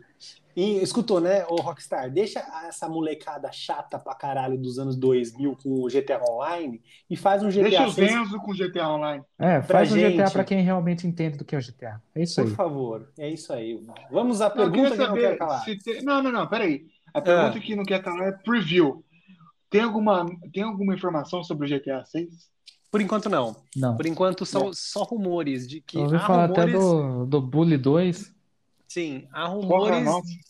de que o GTA 6 está em produção há muitos anos e que ele incluiria uma outra localidade. Eles estão falando que muito provavelmente Cuba, Não. mas não, não, sabe, são desconexas essas informações. É muito difícil vazar da Rockstar essas coisas assim. É. É muito, É, muito eu acho que é mais, é mais, como que chama? É, especulação e também fanfic, né? Porque eu já ouvi falar de, de GTA, de GTA que se passaria no Rio de Janeiro, que realmente fizeram pro Play 2, Os mods. né? Então, eu, eu ouvi dizer que o próximo GTA, o 6, né, se passaria em, em Miami de novo, Vice City no caso. É, já ouvi gente falando que poderia ter um novo GTA numa cidade que seria similar a Seattle, então é tudo especulação, né? Cara, Eu mas é impressionante. Eu também votaria em Miami. Miami, mas é impressionante como a indústria não consegue chegar perto do que a Rockstar faz. Eu tô jogando Não. a porra do Cyberpunk. E, gente, eu- o Cyberpunk seria o grande GTA Killer, né? Agora, e. Gente, não chega aos pés, a cidade é mal projetada, não tem, sabe, gente andando na Isso é know-how pra você. Rockstar faz isso há 25 anos, é por isso. Tem isso, é verdade. Boa, Vitor, é know-how. Os caras sabem como faz um jogo vivo de mundo aberto. É impressionante. E ninguém faz igual, não tem. Ninguém nem tenta mais fazer igual, né? Porque Qualquer uma- título de jogo aberto da, da Rockstar é incrível. É o Red Dead Redemption Né. 2. Não, pô, isso aí é maravilhoso, cara. Puta, E o é jogo mais underrated de todos os tempos é o Lei Noir. Ela não Nossa, é esse muito jogo é bom, né? muito, é muito bom, cara. Esse jogo é Muito maravilhoso. Muito bom. Ele tem em VR. Eu queria jogar em VR. Sabe, tipo, É, pô, VR é deve ser legal. muito, deve ser muito legal jogar aquilo. é, você tem Agora, que ter assim- um de qualidade ali pra não dar náusea. Ah, todos dão, né? Dizem, né? Eu testei uma vez só. Não sei se, se Aquela vale. vez na FENAC lá, Eu acho que foi. Você tava junto? eu tava. Então foi lá mesmo. Testei uma vez lá. Achei muito legal. Saudosa FENAC, cara. Puta. Saudosa Fnac. Saudosíssima.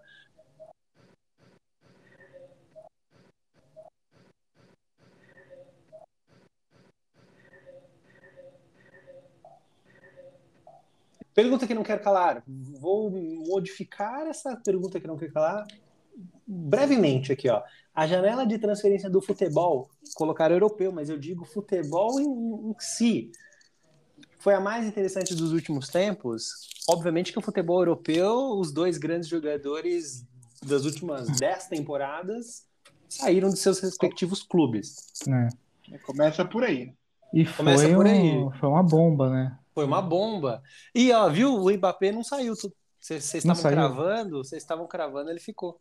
É, não era eu que tava gravando, não, era o Globo Esporte que tava gravando. Aliás, era, a ESPN. A Você Folha cravou, Press. você colocou lá no, no grupo do WhatsApp, ó. Foi. É, eu cravei mesmo. Você cravou. cravou. Você tá igual o Jorge Nicola. A ESP lixo também. A ESPN é só, só dá, só dá barrigada ultimamente, cara. Não dá Mas eles, eles acertaram É tudo do Corinthians. Ah, mas é que o Corinthians é uma coisa, agora o futebol europeu é outra. Pô, mas. Cara, ninguém acreditava que o, William, que o William viria. Então, né? Voltou Eu pro Coringão, acreditava. né? Cara, Eu eu achava nem- muito Eu- difícil. Porque O torcedor corintiano, na média, é burro, né? Então ele abriu mão de 150 milhões pra jogar no Corinthians. Ah, cara, isso ó, eu até mudei, eu tomei a liberdade de mudar o, o próximo tópico justamente por causa disso. E a gente vai falar da, da paixão do- da galera. Mas vamos aí, seguindo o barco. Vamos lá. É, o que, que foi mais surpreendente? O Barcelona perdeu o Messi de graça do jeito que foi. O Cristiano Ronaldo voltar de última hora ao United, porque estavam especulando ele no, no City. O que, que, que, que vocês gostaram aí, galera? Ó, na verdade, eu não gostei de nada porque, porque nenhum deles veio pro meu Palmeiras. Inclusive, eu queria, eu queria Palmeiras dizer lixo. que a Palmeiras lixo, né? A dona Leila não tem dinheiro para pagar um, um Messi, mas tem dinheiro para enfiar no rabo de, do, do, do Lucas Lima e pagar 60% do salário daquele cara lá que não faz nada, né? Mas tudo bem. É, até perdi o que que eu tava falando. Ah, eu achei, o que eu achei mais impressionante foi o, foi o Messi ter, ter saído do, do Barcelona, né? Que eu achei que no final das contas eles iam se, se acertar, né? Porque o Eu também Messi. tava achando isso. o Ele Messi queria é o- ficar, né? É, então. Eu acho que o Messi ele deve ter, ele deve ter feito, deve ter acontecido com ele tipo o que aconteceu com o Neymar, assim, quando ele saiu do Barcelona e foi pro PSG. A diferença é que o Neymar ele, ele foi meio que, que na pirraça, né? Ele foi pra para tentar sair por cima da carne seca, se ferrou, porque obviamente que ele não tem o mesmo rendimento que ele no PSG que ele tinha no, no, no Barcelona. E o Messi ele foi porque se ele não fosse ele ia ficar desempregado, né? Porque ninguém mais ia ter grana para comprar um jogador desse dessa estirpe, né? E eu, eu senti assim que ele não ficou muito muito lá satisfeito com essa transação, viu? Tem, tem todo esse negócio do fair play financeiro aí, também, puta palhaçada. Ele ficou Mas- meio puto da vida, isso é verdade, né? Ele É, não então, tava tão ele feliz, tipo, eu tava, tô no cara. PSG, caralho. É, Ele foi tipo, pra um clube é. infinitamente menor. É, então, ele, tipo, ah, pô, legal, continua jogando. É Aí, tipo, você tá no Inter de Limeira e você ir pro Palmeiras. Você vai pra um clube infinitamente menor. é, então... Exatamente. É zoeira palmeirense, tá bom? Antes que É, é zoeira nada, cara, é sério isso aí, tá, tá falando sério. É, puta, eu queria continuar aqui no Inter de Limeira, cara, mas não, Palmeiras. Jogar no meio do monte de perninha lá, mascaradinho, já dizia o Fernando Diniz. Mas eu senti que o Messi ele não ficou muito satisfeito, não, viu? Acho que ele, ele não tá. Enfim, ele, acho que ele foi pra lá só pra ele ter um lugar pra ele ficar. Porque senão, realmente, eu não consigo imaginar outro time que ia arrancar uma grana daquele jeito que o, que o PSG arrancou pra. Ah, só o City, tirar. né? né, então, Eu não já sei lá. por que que não deu certo. Que acho Só que o City. O Só se City foi o Neymar, né, que ligou pro Messi e falou, viu, joga É, aqui então, que tem essa estamos montando especulação uma aí, né? seleção. Tem essa especulação aí de que o Neymar foi o cara que, que meio que intermediou a negociação entre o PSG e o, e o Messi, né? Inclusive dizem que ali na final da. Eu ia falar na final da Eurocopa. na final da Copa América, aquela foto que tiraram dos dois é, juntos na resenha ali pós-jogo, dizem que ali aconteceu algo desse tipo, né? Alguma coisa desse tipo de conversa, né? Vai saber. Agora, o Cristiano Ronaldo.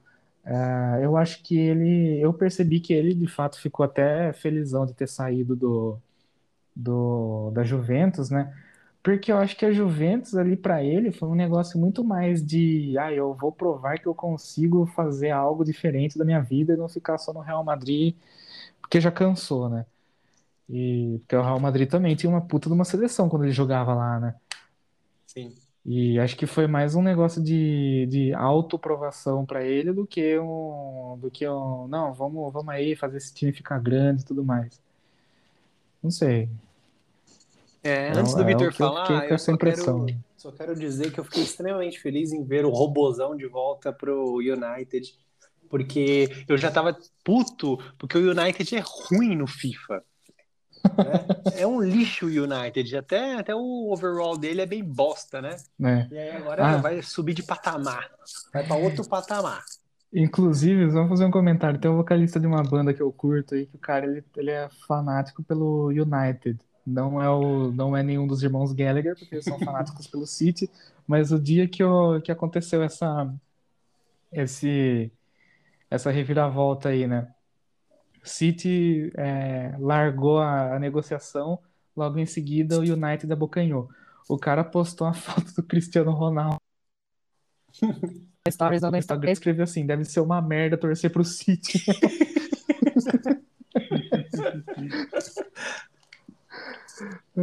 oh, mas eu acho certeza que o Mbappé não foi mesmo pro, Absoluta, não, não, eu, o PSG não aceitou proposta lá de quase um bilhão. Ah, ah, que saiu ontem, né? Porque o PSG recusou a fortuna. É, mas ainda pelo, ó, pelo que eu vi aqui. Ano que vem ele sai de graça. É, então. Ó, tem uma notícia aqui na ESPN, provavelmente é barriga, né? Real Madrid, Real Madrid, jornal revela plano do clube para ter Alan e Haaland, não sei falar o nome desse cara, e Mbappé e criar novo ataque galáctico. Não sei. É só se for ano que vem. Esse é. ano é, então. já era. A janela já está fechada, é. É. Assim, o ponto principal dessa janela, a janela foi incrível, quiçá a mais incrível da história. Tanto o fato que os dois são considerados GOATs, né, os melhores aí de todos os tempos, é, mudaram de clube na mesma janela. A grande, o grande sacada, grande negócio foi, sem dúvida nenhuma, o Cristiano Ronaldo e também o jeito que foi consumado, né? Um chapéu homérico do Manchester United do Manchester City, né? Um chapéu. É um drible histórico, ficou para a história. E ainda mais que o Cristiano Ronaldo indo para o City estava arriscando a bela história que ele fez do United, é, de ter então... ganho três campeonatos ingleses, ter ganho uma a primeira Champions League. E onde ele cresceu, e ele é era muito ligado com o antigo técnico lendário do Manchester United, Sir Alex Ferguson. Tanto que quando ele volta agora para o United, é, ele dedica essa volta ao Sir Alex Ferguson. O, o, o Sir United fez Ferguson. negócio do Sir Massey Ferguson, é. O, o boa. O, o, o, Cristiano Ronaldo, o United fez o negócio do século porque pagou 25 milhões de euros pelo Cristiano Ronaldo. É um valor muito baixo, eu sei. Ele tem 36 anos de idade mas com 36 anos de idade, ele foi o artilheiro do campeonato italiano. E o Lukaku, que foi para o Chelsea por 100 milhões de euros, não foi o artilheiro deste mesmo campeonato italiano. Mas a janela foi incrível. Dizem que o Messi não foi para o City também porque o fato de que dias antes do Messi anunciar sua saída surpreendente do Barcelona, outro grande momento da janela, o City tinha contratado o inglês do Aston Villa, Jack Grealish, por 100 milhões de euros. É, o, o Messi não queria sair, mas o Barcelona está completamente falido. Como dizia Márcio Praga, ex-presidente do Flamengo, acabou o dinheiro no Barcelona e não havia mais dinheiro para pagar o Messi.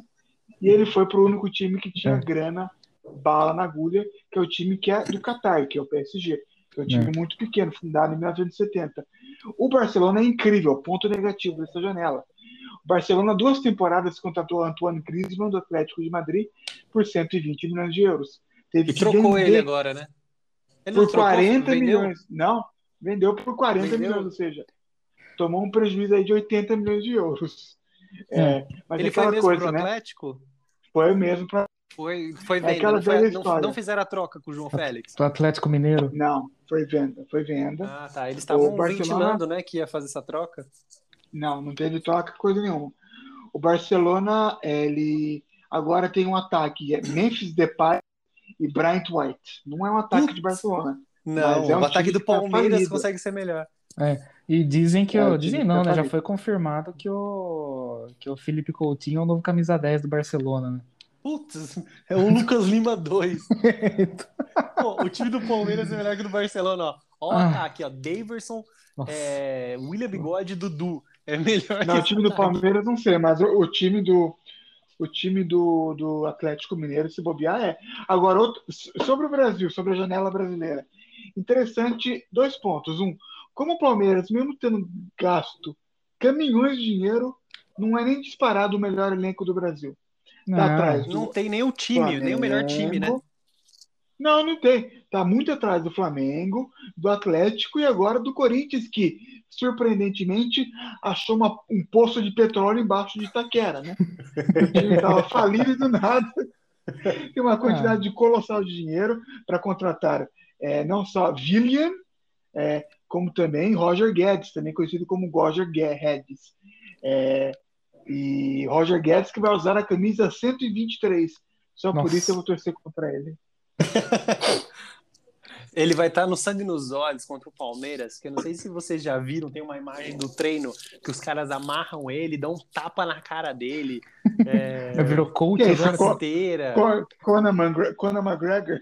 É, ah, Bem nesse é. estilo. E o Felipe, o Felipe Melo que quer tretar com ele, xinga Nossa. ele. Tá Parecendo aquele vídeo que tá viralizando aí da inauguração do Coco Bambu lá. Né? É tipo Cara, aquele vídeo.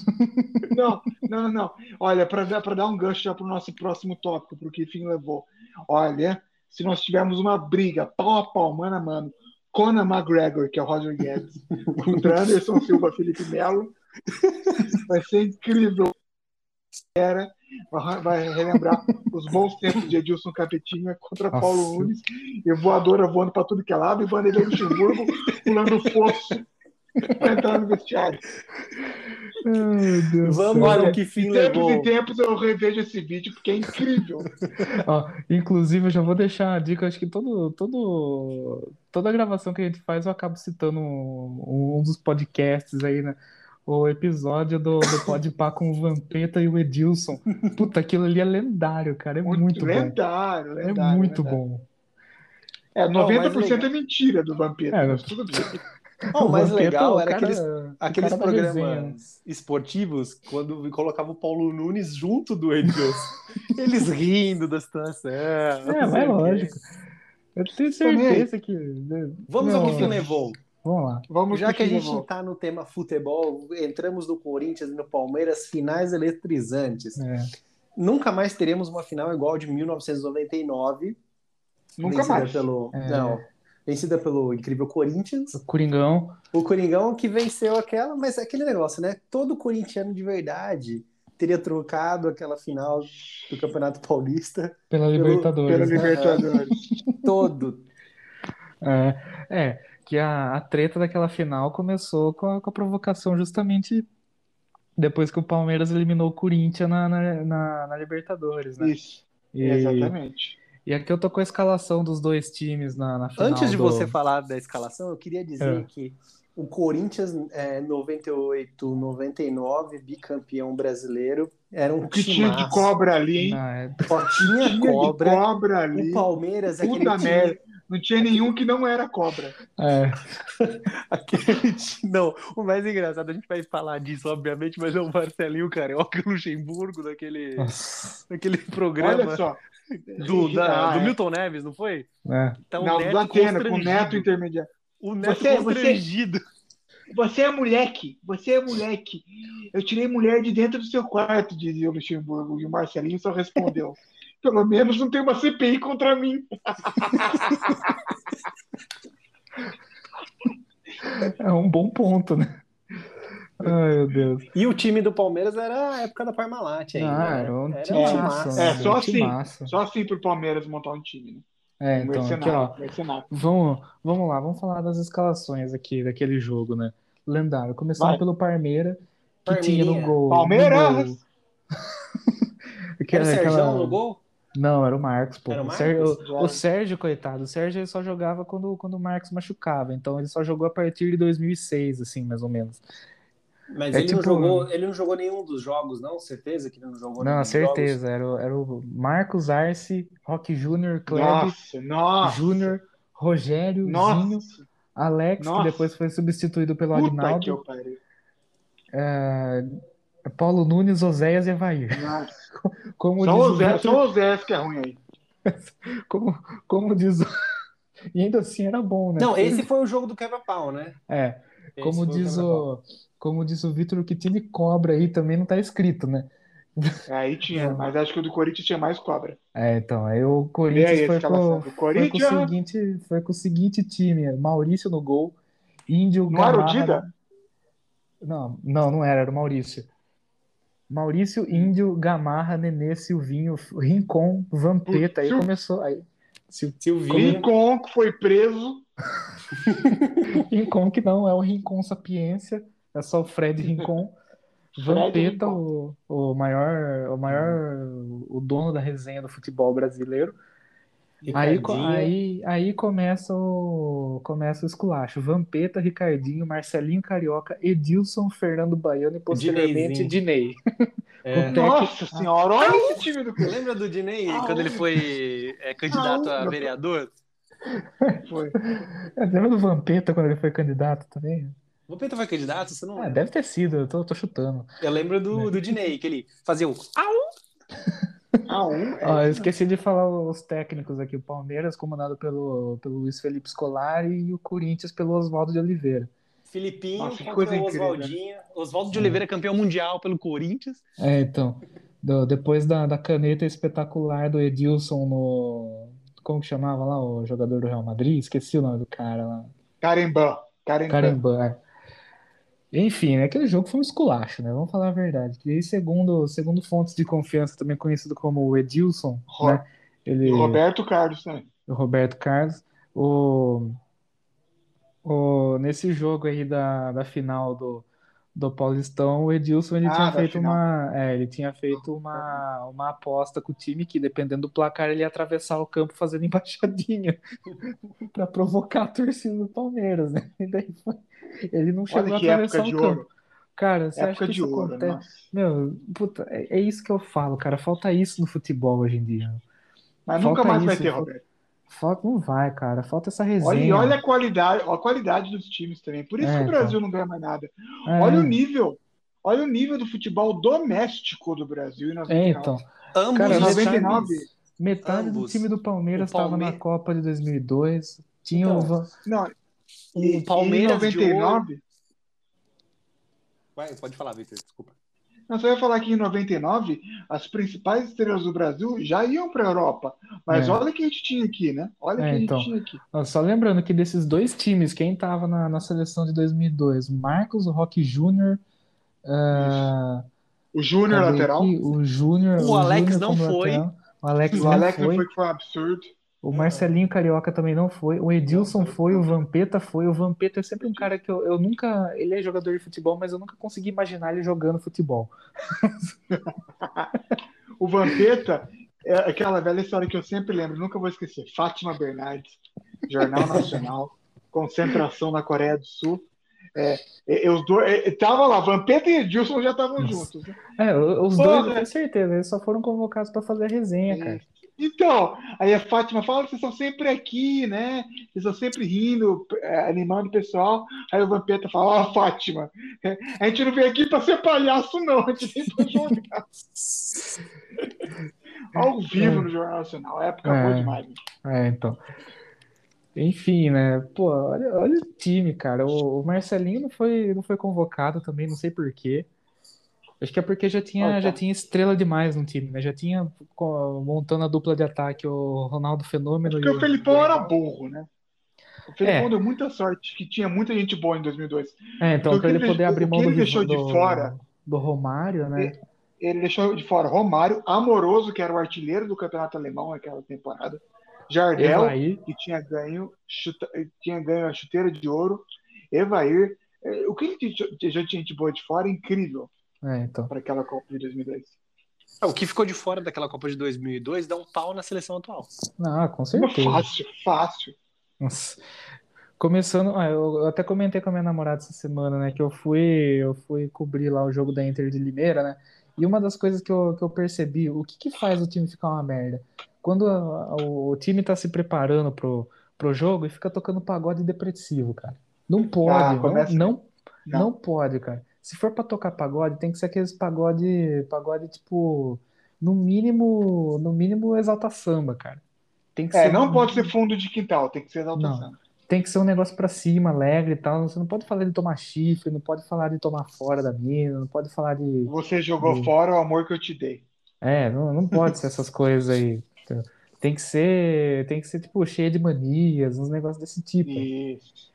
Até, Alegria, então, alegria. É, negócio da alegria. Aí eu fiz um paralelo, né? O Red Bull Bragantino, no dia que eu fui lá pra, pra Bragança, as músicas que os caras colocavam antes do jogo tinha muito mais a ver com motivação do que o pagodão que toca no Limeirão antes do jogo, cara. Aí o que, que o time fez? Foi só não meter uma goleada no Grêmio porque faltou, faltou capricho, porque senão ia ter sido pelo menos 5 a 0 aquele jogo lá. Você viu em loco, Co- né? É, então. Começa aí, cara. Tem que ter a resenha. Futebol é isso, futebol é malandragem. Se for pra ficar num canto lá, vai jogar na Europa, pô. Isso aqui é Brasil. Aqui é Brasil, Ó. porra. Isso aqui é Brasil, caralho. Já Eu diria queria falar o o Vin seguinte. Diesel. É, Deixa this eu is expressar. Brasil, meu irmão. É, This o que is eu queria Brasil, falar é o meu irmão. seguinte: tem uma história boa sobre o. No mesmo ano, o jogo da Libertadores. Depois que o Palmeiras ganhou, a torcida do Palmeiras ficou ali na Turiaçu até altas horas da madrugada. Diz Paulo Vinícius Coelho, que estava no, no, no posto de gasolina, junto com os palmeirenses tomando brama às quatro da manhã, e que para um Plausível. carro, para um, uma Blazer verde, quatro da manhã, com os vidros fumê, começa a acelerar e buzinar que nem louco, abre o vidro do passageiro, é o Marco sem camisa, totalmente loucaço, e coloca metade do corpo para fora da, da janela e começa a gritar porco, porco, puta merda. Hoje em dia, É. jogador só fica jogando Fortnite, tá louco? É, então. É, aqui, só pra, só pra falar do, do time da resenha, cara, pra mim, quando, quando se fala de time, de time futebol moleque, pra mim, esses- essas duas escalações aí, Palmeiras e Corinthians, e também a seleção de 2002. Então, vou passar um remember É. aqui da, do elenco que foi pra Copa, né? A defesa era bem Faltou- lixo, né? É, A A defesa é, então. era bem lixo. ó, os goleiros, Marcos Dida e Rogério Ceni. Coitado do Rogério Ceni, tava nem, ele nem pisou no, no gramado, Não é mas nem é, episódio. ó, já Dos começa. três, ele é o pior. É, então Ele é o já pior, mas começa. ainda assim ele deu azar Pô. porque é uma geração de goleiros É. incrível. Não, o Dida, o Dida era incrível. É, Começa, começa aí já, né? É, os três goleiros de times do Brasil, né? Marcos Isso. Palmeirinha, Dida Coringão e o Rogério Ceni no São Paulinho, né? Dos principais, né? É, então. Laterais direitos, Cafu e Omelete, Belete. Zagueiros, Belete, Lúcio, que vamos lembrar, vamos lembrar que o Belete tinha o melhor agente do mundo, né? Porque só assim para ele ser convocado por uma Copa jogar por Barcelona e Chelsea. pois é. Ó, em seguida, zagueiros, Lúcio, Roque Júnior e Anderson Polga. Todos fracos. É, o o Lúcio, o Lúcio até vai lá porque o Lúcio é o seguinte, cara, se você conseguir passar por ele é gol, porque É. significa que você conseguiu passar com uma perna inteira. Lateral esquerdo, Roberto Carlos e Júnior. Vol- volantes, Edmilson, Gilberto Silva, Kleberson e Vampeta. Fracos. Kleberson É. fraco. É. É, eu acho que Vampeta o, o, fraco. o Gilberto Silva, Gilberto- excelente jogador. O, É, o Vampeta, ele tava já na baixa dele, né? É, então. Quando ele foi. Não, O Vampeta, ele- o ponto o- alto, o ponto alto da carreira dele foi aquele jogo lá entre Corinthians e Ponte Preta no Moisés Lucarelli, que foi 5 a 4 pro Corinthians. Então, foi 9-8, 9-9. Assim, acho que foi o Hum. Foi no- do... É, então, foi nessa Vampeta. época aí. O Vampeta, ele era especialista em chutar, meter bica de fora da área e acertar o gol, né?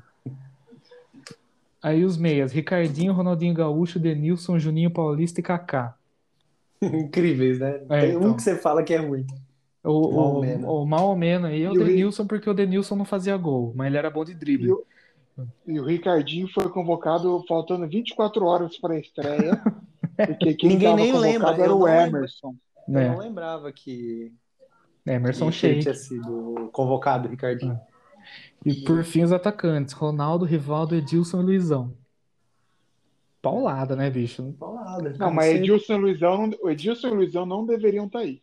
Deveriam É. estar é, Amoroso, é, Jardel, Djalminha não foi, Alex não foi, ou seja, olha a quantidade de qualidade que não É. Evair. foi. Vai, Romário. Romário. Romário. Romário não foi porque ele vacilou, né? Aí eu. É, porque. É. É que o Romário achava que era o dono da seleção brasileira, né? Daí o Felipão. Isso, é. ele- Pô, mano, ele ganhou uma Copa, né, velho? então. Aí o Felipão trocou e o Romário não quis pedir seis. Então. É, mais alguma coisa, queridos, sobre futebas? Não, a- Ah, assistam a briga que vale a pena. Não, A naquela época parte- o Brasil era NBA do futebol. Na melhor parte, a melhor parte dessa briga, com certeza, é o Paulo Nunes é, descendo a voadora no, No Edilson. no, no Edilson e o Luxemburgo pulando no atrás, fosso. É, É. então. Aí o, um jogador do Palmeiras fugindo de uma delegação inteira do Corinthians, os caras dão um mata-leão nele. Meu Deus do céu. Saudades. Saudades. Eu só quero deixar aqui claro que essa galera, vocês, palmeirenses, santistas, estão todos morrendo de medo agora do Corinthians. É bom mesmo. ah, o... É, o Corinthians, o Corinthians vai cruzeirar, você vai ver. Cruzeirar. Cruzeirar. Cruzeirar. Ah, é- quem fala isso é porque tá torcendo pra, cruze- pra cruzeirar. A mídia tá louca pro Corinthians cruzeirar. Só Quem fala vai, disso. quem vai cruzeirar vai ser o Atlético Mineiro, porque não vai Ah, ter a sim, grana opa. pra pagar. O Atlético Mineiro, quanto, quanto, qual a torcida do, do Atlético Mineiro? Se tiver É 3 menor que a do de Santos, bobear. Se tiver 3 milhões de torcedores é muito. É, Eu acho que é menor que, você do Santos. conhece? Você conhe- Ah, não, a do Santos é que é mais antiga e tudo mais, mas o Santos tem quantos milhões aí? Uns 10 milhões? É, uns 9, 8, 8 9 milhões, eu acho. Ah, então. O time com torcida grande, muito difícil falir. Você pode perceber que o Corinthians ele tem uma média de arrecadação anual é, muito constante. Ele arrecada perto Mas dos- gasta dos- muito, né? Gasta muito, então. Mas o, o lance, assim, o, o Cruzeiro cruzeirou porque gastou muito, mas e deixou de arrecadar. Agora o Corinthians precisa se esforçar muito. Sabe por quê? O Corinthians é muito grande, o buraco é pequeno, mas se forçar demais, o buraco abre, né? Aquele é, negócio. e ano que vem, ano que vem o papai tá de volta, vai acertar tudo. Isso, o papai tá de volta. Relaxem, papai. Papai volta. Vai perdoar a papai. dívida numa canetada. É, Uma canetada só vai, e vai, vai vir todo mundo. Vai vir papai, Palof. Até o Palof eu acho que volta, hein? É, é, Dirceuzinho, Dirceuzinho, Dirceuzinho. né, se Dilminha, Dilmãe. Dilmãe vai ser ministra de Minas e É, Energia. Ela, vai ser Casa Civil. Casa Civil. A, a, Glaze, a Glaze vai ser. Secretaria do Gabinete. É, pode ser. Gle- é, A Glaze Roberto vai ser Jefferson- segurança institucional. Mercadante vai, vai ser ministro da, da Segurança Pública. O Roberto E o Jefferson Haddad? vai ser ministro da, da Segurança, segurança não, da, da Justiça. O Haddad, Haddad volta para educação. O Andrade volta para educação. O advogado lá, como que é o advogado da Dilma lá? O, Cardoso. o Cardoso volta também pro, pro E, Ministério da o, Justiça. e, e os, e os do MDB? Porque eles vão fazer acordo com os golpistas do MDB, né? Ah, vai. Ah, não, mas aí eles criam mais 20 ministérios para dar para o MDB, entendeu? Aí, É. vai ter, aí sim vai ter o Ministério da Apicultura. Apicultura. Porque a produção de abelhas, a plantação de abelhas no Brasil. Cara, Vai ter, que- que a abelha é um inseto, né? vai ter o Ministério das Comunicações agora direto. Vai ser o Dirceu que vai ser o Nossa. O ministro. da- Dirceu, o Dirceu vai ser ministro da- das comunicações. Vai, o Jovem Pan Genuíno. vai sair do ar no primeiro dia. O primeiro dia, genuíno, então, o que, que vai ser? O genuíno, Nossa. o genuíno tem que ser da, Ministro. da, da economia. É, É. Não, ele vai ser das cidades. Das cidades. Ó, vamos, vamos, ele, vamos vai, fazer ele vai um- implementar as milícias. Vamos fazer um exercício aí, ó. Quem, São os é, Vingadores, completamente, né? Vamos, vamos fazer um exercício aí, pegando a galera do, da galera do, do, do, do Partido da Estrela, né? Quem, quem, vamos, vamos montar um ministério aí do, do próximo governo. Patrick Estrela. Patrick Tá, Estrela. eu vou, Ó. ó, eu vou, eu vou, eu vou começar citando as pastas, vocês falam quem? André Sanches. Casa Civil. Casa Civil. Aldo Ministro dos. Esportes, André Sanches. André Sanches. do esporte. Eu não duvido, não, viu? Vai, manda bala aí, ô, Vitor. Fala as pastas Casa aí. Civil. Casa Civil. É, Aldo Rebelo. Segurança institucional. Dias Toffoli. Itamaraty. Dilma Rousseff. Nossa. Imagina ela como chanceler do Brasil. Não. Hello? Hello? Ministério da Apicultura. Ricardo Berzoini. e o Ministério do Trabalho? Esse, esse é Esse, forte os esse, esse, esse é forte, cara. Esse aí eu fico entre o Esse é Tarso Boulos. Genro. Tarso Genro e Gilberto Gil ou, ou o Gedel, né, cara? Ah, não, é o Boulos, porque. E, é o, e o Ministério é, da Cultura? O Ministério da Cultura, cara. O Ministério Vai da ser o Cultura- aquele. Qual que é aquele, o nome daquele ator da, da Rede Globo que cuspiu naquela mulher? Ah, o. Zé de Abreu. o Zé, o... É esse mesmo. Eu ia falar Zé Dirceu. É o Zé de Abreu que Ele está, ele tá na Nova Zelândia, É, Aí ele volta, agora ele volta. no paraíso socialista da Nova Zelândia. né? É, e o, e a, a essa pasta também é uma pasta que vai ser importante para os petistas. petistas. Pasta do DIP, Departamento de Imprensa e Propaganda, que eles vão, vão, re- vão recriar isso aí da Era Vargas. É, ó, esse aí eu, eu coloco. É, tem que tem vários Josés que podem entrar aqui. Pode Vai ser o- Glenn Greenwald. Glenn Greenwald. Não, Glenn ele- Vai Greenwald. ser ele.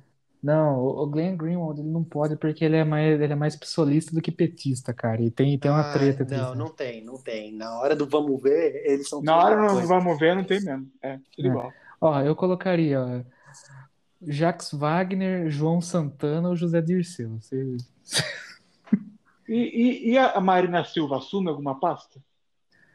Marina Silva. Se ela couber mas- dentro de uma. É, a Marina Silva, acho que ela, ela assume, sei lá, tipo, o Ministério. Ministério do Desaparecimento. É, Ministério. Não sei, cara. E, e Marcelo Freixo? O Ministério Não, o da. Freixo vai, vai tentar o governo. É o né? Ministério das Vai Finanças. tentar o governo ou vai Ah. tentar a prefeitura do Rio? Não, se for ano que vem é governo. É, ele vai tentar. Ele vai tentar governo. Vai, vai perder de algum corrupto lá. É. Imagina se a eleição fosse Cabral contra Freixo, a cara do Nossa Rio de Janeiro. Senhora. É a cara do Aí- Rio de Janeiro. Elege o. Sei lá, cara. O Freixo, que Gabeira. mesmo tendo, tendo um personagem num dos filmes mais famosos do Brasil, ainda ele não é unanimidade, né? Né? Porque ba- basicamente o personagem lá, deputado do Tropa de Elite É 2 é ele. o Freixo. É ele, É, então. é ele. Alguns E dizem que é assim- o Marcelo Frouxo. Ainda assim, o uma propaganda pro cara. E, É, e porque- quem, quem gosta dele é a patota só. É, então. Só a patota. Ele é o típico socialista de champanhe, né? É, o cara que É ele, típico, que não- que ele compra não- biscoito Globo e Elitista chamate. total. É elitista total, né? É sur- escola Sorbonne de socialismo. É, Compra E- biscoito Globo e chamate na, na praia. É, esse Vingadores, essa Liga da Injustiça aí vai ser liderado por quem? É, Ah, só tem uma pessoa, né? Ela é refito, né? Ela é comandante, né? Porque socialismo é assim, né? É vitalício. O líder não, não renuncia nunca, só sai morto. é, Então só pode ser ele, o nove dedos. O, o Coxas Torneadas. Coxas o, Torneadas. O Merval, hein? O, é, o Berinjela. Quem porque, diria? pelo amor de Deus, a mídia tá de sacanagem. Falar das coxas do cara, da berinjela do cara. Aí tem, aí tem gente, tem gente falando que a mídia é, é um órgão justo, né? E imparcial. É, imparcialidade Depois do não existe, cara. Quem acha que isso existe é mais, é mais iludido do que, sei lá. Gente, abre o Google e coloca Lula e pernas. Você vai ver artigos. Artigos. Artigos de opinião. Opinião Estadão. Não, É. tem um artigo do UOL. Tem um artigo do UOL, é como ter pernas torneadas igual ao do Lula. É um- uma série de dicas. Nossa. Assim, chegou a esse ponto. Não, ó, não sei se vocês viram que a Thelminha do Big Brother e o Gil também do Big Brother fizeram uma entrevista, né, com o Lula e agradeceram o Lula por, pelo FIES e pelo ProUni. É, Ou Fies que seja- endivida todo mundo. Nossa, Fies é, é Ou seja, o, meu, a galera perdeu a, Meu, ele pudor. falou, ele falou abertamente que vai censurar a imprensa igual a Venezuela, ou seja, e a imprensa continua apoiando ele. Isso é síndrome de Estocolmo, isso é doença mental. Não tem o que falar. É, Ele falou gente- abertamente que vai censurar. Ele falou abertamente. Ele não Tá, teve ó, um eu- pudor de. Eu, eu vou censurar mesmo, igual o Chaves. Eu vou interromper o. Nossa, eu pensei no Chaves, o El El Chavo del Ocho, não o Chaves. Mas eu vou, eu vou interromper o assunto aqui, porque toda vez que começa o tópico Corinthians, termina nisso, cara. Então vamos falar de coisa boa. Vamos falar de coisa É, boa. Boa, gostei, Roberto. Bandidagem é isso aí. né? Vamos para o quadro mais esperado da semana.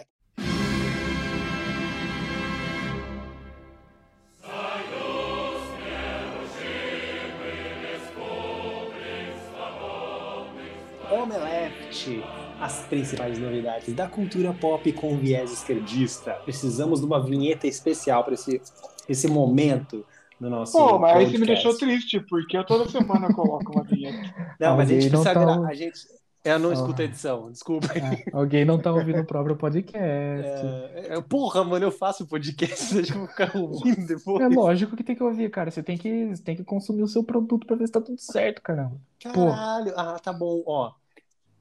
Ninguém, nenhum artista gosta de consumir o próprio produto. Ah, eu escuto as músicas que eu fiz, cara. São Ah. deveras, deveras boas. Eu não gosto de escutar as músicas também que eu faço. Eu gosto de tocar, mas escutar, não. É, você pode ver que tem um monte de artista aí que não assiste nem filme que fez. É. É verdade. Tá? Então, por favor, me perdoem, tá, Vitor? O nosso editor aqui. Tá tranquilo. É, eu vou pedir para minha ouvinte assídua ela fazer uma avaliação, um review sobre essa vinheta. tá? E depois ela vai me passar um relatório. Tá joia? Vamos para o Omelete desta semana, que está recheado. Vamos falar muito de música, vamos falar de cinema e de videogames. Começando com o tópico música. Bebê do Nirvana. É, é assim que a mídia chamou, né? Bebê do Nirvana. É o bebê que aparece na capa do Nevermind. Então, o menino já crescido, velho pra caramba. É, outro adendo. Não tem. é, Na, nos lugares que eu pesquisei, não tinha foto dele adulto, só tem a foto dele criança mostrando pênis. Ah, eu vi a foto dele. Eu já vi a foto dele adulto, ele tá parecido com o Kurt Cobain, inclusive. Exatamente, era exatamente isso que eu ia comentar. Ele tá bem parecido com o Kurt Cobain. Então tá explicado por que, que tá sendo processada a banda, né? É. Olha, eu vou falar pra ele que ele não fique olhando pra um cano de uma 12. E que ele não tem uma esposa igual a Courtney Love. É, por favor. Pare, Ah. não, não consuma cocaína. A cocaína até pode consumir, mas não, não em níveis assim absurdos, né? Vamos Não manter a consuma moderação. cocaína com o João Gordo. Né? É, vamos, vamos manter a moderação aí. Inclusive, teve a alfinetada do, do Chris Novoselic, que é o baixista do Nirvana, né? Com relação a isso. O que, que ele comentou? Que essa, essa eu não vi. Não, ele comentou o seguinte: ele postou no, no Instagram dele uma, uma imagem do, é, do, do Nevermind sem a criança e disse: Essa é a nova capa do Nevermind. É, para completar, então, a notícia é que esse menino ele tá processando a banda, né, por suposta pornografia infantil e exploração sexual pela capa do disco mais famoso, clássico, Nevermind, que todo santo é, roqueiro já viu essa capa na vida. Não precisa nem Ah, ser roqueiro pra ter Esses dias, capa, inclusive, né? eu peguei esse CD para escutar na íntegra, Puta, porque é eu, muito bom, hein? eu, eu escutei o Regis Tadeu falando desse CD e eu falei, não, sério, eu me dei, fiquei com muita O vontade. Regis Tadeu é bom demais também. Ele né? é bom. Ele, ele me lembrou, ele falou: caralho, essa, ah, o Nevermind é classicão, não sei o quê. Eu falei: caramba, é verdade. Quanto tempo que eu não escuto o Nirvana assim, tipo, um álbum? Você, você acaba escutando, tipo, sei lá, as, as- É o- mais, as principais. E aí eu peguei o Nevermind pra escutar e é pauleira, hein? Porra. Cara, o Nevermind, o Nevermind é bom do começo ao fim, cara. Não tem Sim, uma não tem uma música música ruim. ruim. Não tem, nenhuma, nada, zero. Acho que é lógico, né? A gente enjoa um pouco da, da- das carnes de vaca, né? Principalmente Maze War, que todo mundo que tá aprendendo algum riffzinho de guitarra que não seja um acorde, aprende esse, aí primeiro, né? Mas, pô, não, não tem uma música ruim naquele CD, cara. Não tem, não tem ponto baixo. É, é maravilhoso, cara. Aquilo lá é sensacional. Pra mim é, é o, é a obra-prima do grunge, junto com o Ten do, do Pearl Jam e acho que o Dirt ou o Facelift do Alice in Chains. Eu fico em dúvida entre os dois, cara. Mas esses aí... Ah, e também os do, do Soundgarden, que não tem nem o que falar, né? É, Sim. pô, meu, uma obra-prima, cara. Aquilo lá é maravilhoso. E pode ter certeza que daqui um mês, mais ou menos, a gente vai ver, né? Spotify registra aumento no- nos streamings do Nevermind. Ah, normal, Por causa né? disso, Porque voltou a mídia. É, então.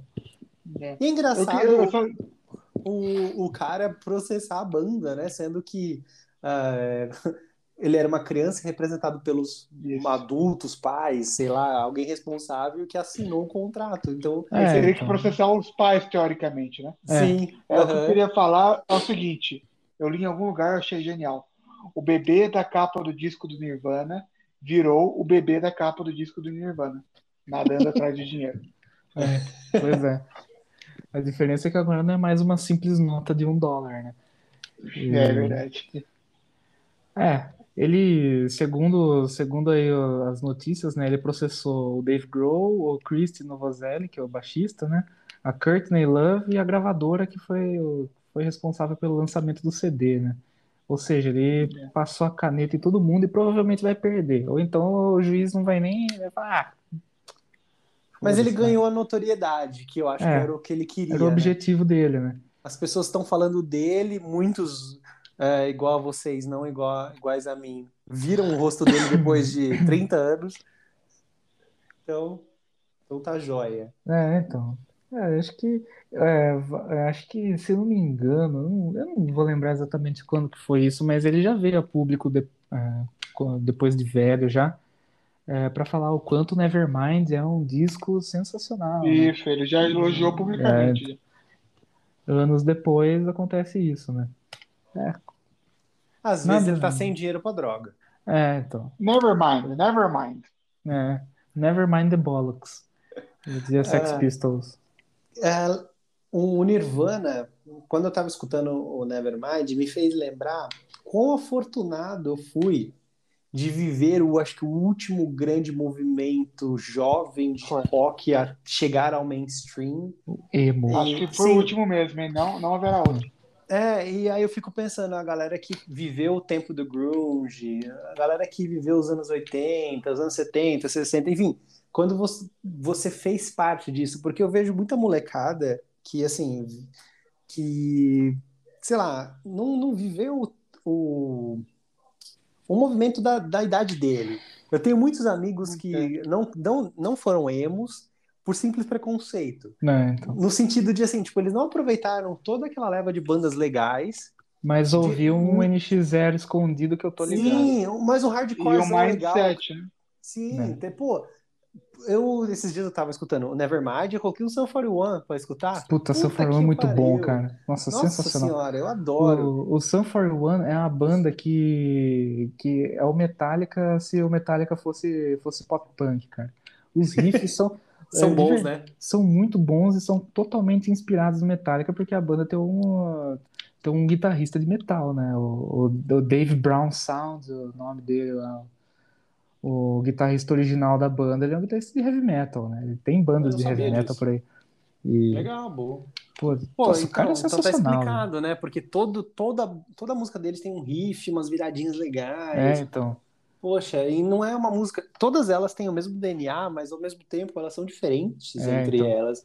E são muito divertidas, eu gosto muito disso. É muito. Ah, com certeza, cara. É, faz te lembrar de uma época da sua vida. Eu gosto é. disso e eu fiquei pensando, caramba, eu vivi. Assim, eu curti as bandas da minha época, eu aproveitei isso. Aí eu fico pensando, pô, muita gente da minha geração não quis por preconceito. Eu imagino, há anos atrás, Quantas pessoas deixaram de curtir o grunge por preconceito, deixaram de curtir, sei lá, outro movimento por preconceito, é. ou o futuro, nossos filhos, qual o movimento jovem da música eles vão viver? Assim, se vão viver. Pois é. é eu acho que o último, último movimento desse tipo que, que aconteceu recentemente foi o, a galera do, do metalcore, né? Que daí, quando, com o surgimento de bandas do tipo Trivium, Avenged Sevenfold, que é o principal nome, uhum. né? Galera que tem, Avenged Sevenfold, os caras são tudo emo, não sei o quê. Muito metaleiro falava isso. Falava e... mesmo. É. Eu e os caras estavam chorando é, é, que, é que metaleiro, é roqueiro no geral, é um bicho chato pra caramba, sabe? Nossa, é uma raça insuportável, nada tá bom. Você cria, ah, tem que ser estilo Led Zeppelin. Você faz uma banda estilo Led Zeppelin, os caras falam que tá muito igual Led Zeppelin, não dá pra entender. Nada nunca tá bom. Eu lembro quando, quando o Avenged Sevenfold tocou no Rock in Rio, acho que foi em 2013, que eles tocaram no dia que teve foi, foi o Avenged Sevenfold, Slayer, teve mais uma banda no, que fechou a noite que eu não lembro qual que era. Que eu tava lendo aí no, no, no né? Que é o fórum hater do heavy metal. Só. Cara, você quer ver. Você quer ver tiozão falando mal de banda, perdendo o tempo que ele podia estar usando para fazer qualquer outra coisa, você vai lá. Ah, os caras Pô, falando, metade da metade comentando aqui, nossa, porque a Avenged Sevenfold tu tocado depois do Slayer, eu não sei o que, é, xingando. E um monte de tiozão falando que foi um puta show, que os caras foram ver, foram pra ver o Slayer, acharam o Slayer uma merda, que realmente é, e curtiram muito mais o Avenged Sevenfold, sabe? Pô, é, é justamente isso, sabe? Os caras eles deixam de curtir o som, é, por preconceito ou simplesmente por medo de, uh, do que vão falar, porque o cara tá ouvindo uma banda que tá sendo um sucesso na época, sabe? É. Não, isso que o. Victor falou me deixou, me deixou realmente pensativo. Você imagina o que que. Porque até hoje, né? As pessoas também que, que viveram esses movimentos na época, você tem que ser jovem, né? É o Né? movimento da sua geração. Elas ficam até com uma sensação de, de pertencimento, né? Igual o pessoal É, da então. época dos anos 70. Ah, É. Only the 1970 kids know how it felt. Eu fico imaginando, né? O que, que foi viver no barroco tardio Vivaldi e Bach, ou no romantismo com Mozart e Beethoven. Só as crianças de 1790 sabem o que, que foi. Não, mas, meu, de fato, né? É, pior que assim, quando, quando você fala isso da, da, da associação, né? O carinho e tudo mais, é o que eu sinto quando, quando eu escuto hoje em dia Green Day, Blink, o Sum 41, que o Victor é, citou, outras, outras bandas desse tipo, né?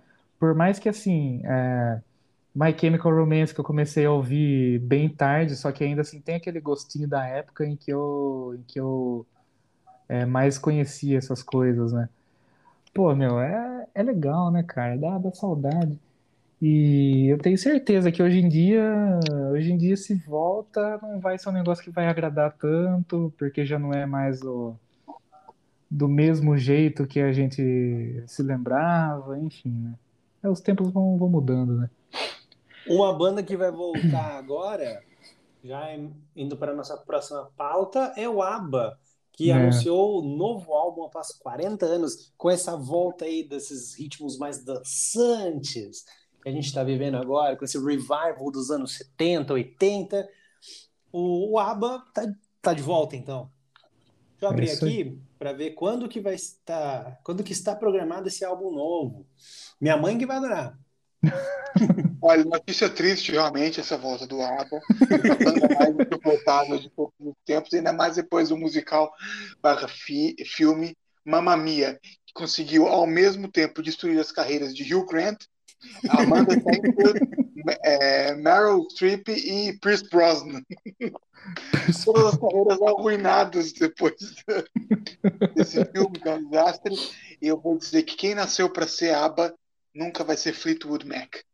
Nossa, Dia 5 de novembro, novo álbum do ABBA, então vocês já sabem, né? Sabe. no seu desinstalem o seu Spotify nesse dia. Duas faixas do novo disco, I Still Have Faith in You and Don't Shut Me Down. Nossa, esses títulos são muito ABBA, né? Ah, Muito cara, ABBA. Gimme, gimme, gimme. Gimme, gimme, gimme. Eu acho que poderia ter um, um festival assim de música brega dos anos 80 que vai ter ó, no, no line-up o ABBA, o Ahá, The Bangles e não sei, uma, uma outra live, não sei. Acho que o live é dos anos 80, mas é ruim do mesmo jeito. Eu acho que eu não conheço o, o outro. Eu só conheço uma música do Ahá. É, é, Take On Me. Take On Me. Eu só conheço Take On Me do Ahá. Inclusive tem uma versão muito boa dela de uma banda de ska, sensacional. É, tem uma história também de um show do ABBA aqui no Brasil, né, que, que foi no Rio de Janeiro, se não me engano, que os caras foram lá fazer o show tal, sold out, o Ahá, a maior banda do- da época, não sei o quê. Começaram a tocar, beleza, passa uma música, passa duas, aí eles vão tocar o hit Take On Me. No meio da música, acaba a energia do, do lugar. Sabe quando dá aquela, aquele pico de energia assim? Uhum. Deu aquele pico, ficou uns 5 minutos ali sem, sem energia. De repente voltou. Quando voltou, a música voltou exatamente do mesmo ponto que ela tinha parado. Desfar é, é, desmascarando aí o famoso playback do Ahá. Pô, mas essa música tem um falsete que é, é tenso. É, é então só a galera dos anos 80 sabe fazer. Né? É. E outra, eles estão velhos já, né? né? Então. Aí tem, tem que fazer igual. Né? Ele tem que fazer igual, para tocar ao vivo, tem que fazer igual o Bon Jovi, né? Contrata sete músicos para deixar atrás do palco, quando é para mandar a nota aguda, ele só finge que ele tá cantando, só que quem tá segurando a barra é a galera que tá atrás. Justamente. Ou contrata o The Edge para fazer o seu backing vocal. É. é o The Edge é um, é um bom backing vocal. Ele é muito bom. Depois que eu descobri que os gritinhos são todos do The Edge, eu comecei a odiar o Bonovox. Ah, cara, acho que o, o, acho que o próprio... disso começou a odiar o Bonovox. É, acho que o próprio YouTube odeia o Bonovox, cara. Ele não é nem o dono Bonovox. da banda, pra falar a verdade. É, não, o, o dono da banda é, é o baterista, né? O Larry lá, né? Sei lá. É o Larry King. Larry King, o, o, o apresentador de talk show americano. Oh, já que ele tá falando de música, a gente esqueceu de colocar uma pauta importantíssima, né? Que é, o Charlie Watts faleceu, né? Infelizmente, baterista do Rolling Stones, lendário. É, ah, mas é que é um, é um, negócio também que, sei lá, ficar falando da morte. E ele é um cara tão, tipo, igual eu mencionei para vocês, ele do, dos Stones, ele é uma área mais de boa, né? É, então, ele meteu um soco na cara do Mick Jagger uma vez, né? Ah, mas cara, quem não quer meter um soco na cara do Mick Jagger uma vez na vida, né? É, então. O Mick Jagger chegou pra ele e falou, tipo, é, cala sua boca, você é só, é só o meu baterista. Daí ele virou um soco na cara do Mick Jagger. Tá certo, pô. Ah, puta que pariu. É, parece que a história foi assim. É, depois ele dá o soco, é, não sou eu que sou seu baterista, você que é o meu cantor. Né? Quem que é o Mick Jagger, cara? Eu acho que tem dois, tem, tem três integrantes do Rolling Stones que são mais lendários que o Mick Jagger, que é o Charlie Watts, pelo, pela forma como ele mudou o jeito de se tocar bateria, porque só tinha ele e o Ringo Starr na época, que eram famosos, né? o Ron Wood. o Ron Wood, que, que é já, é, já faz 50 anos que ele tá na banda e ele vai ser o eterno Neil Stone é, e o Keith Richards. Tem uma, tem uma história envolvendo Keith Richards e o Slash, quando o Slash já estava querendo sair do Guns N' Roses, que ele se encontrou com o Keith Richards no, no saguão de um, de um hotel lá no, no, nos States. E daí o Slash começou a desabafar da situação do Guns N' Roses com o Keith Richards, e o Keith Richards fez o seguinte, ele só abriu um canivete, deixou em cima da mesa e ficou ouvindo e depois falou, sai dessa merda, cara. Você não tá legal você, sai, sai dessa merda. Um tempo depois ele, ele saiu, mas acho que não foi por total influência do, do Keith Richards, mas foi um episódio interessante. Mais alguma coisa, Victor? Não.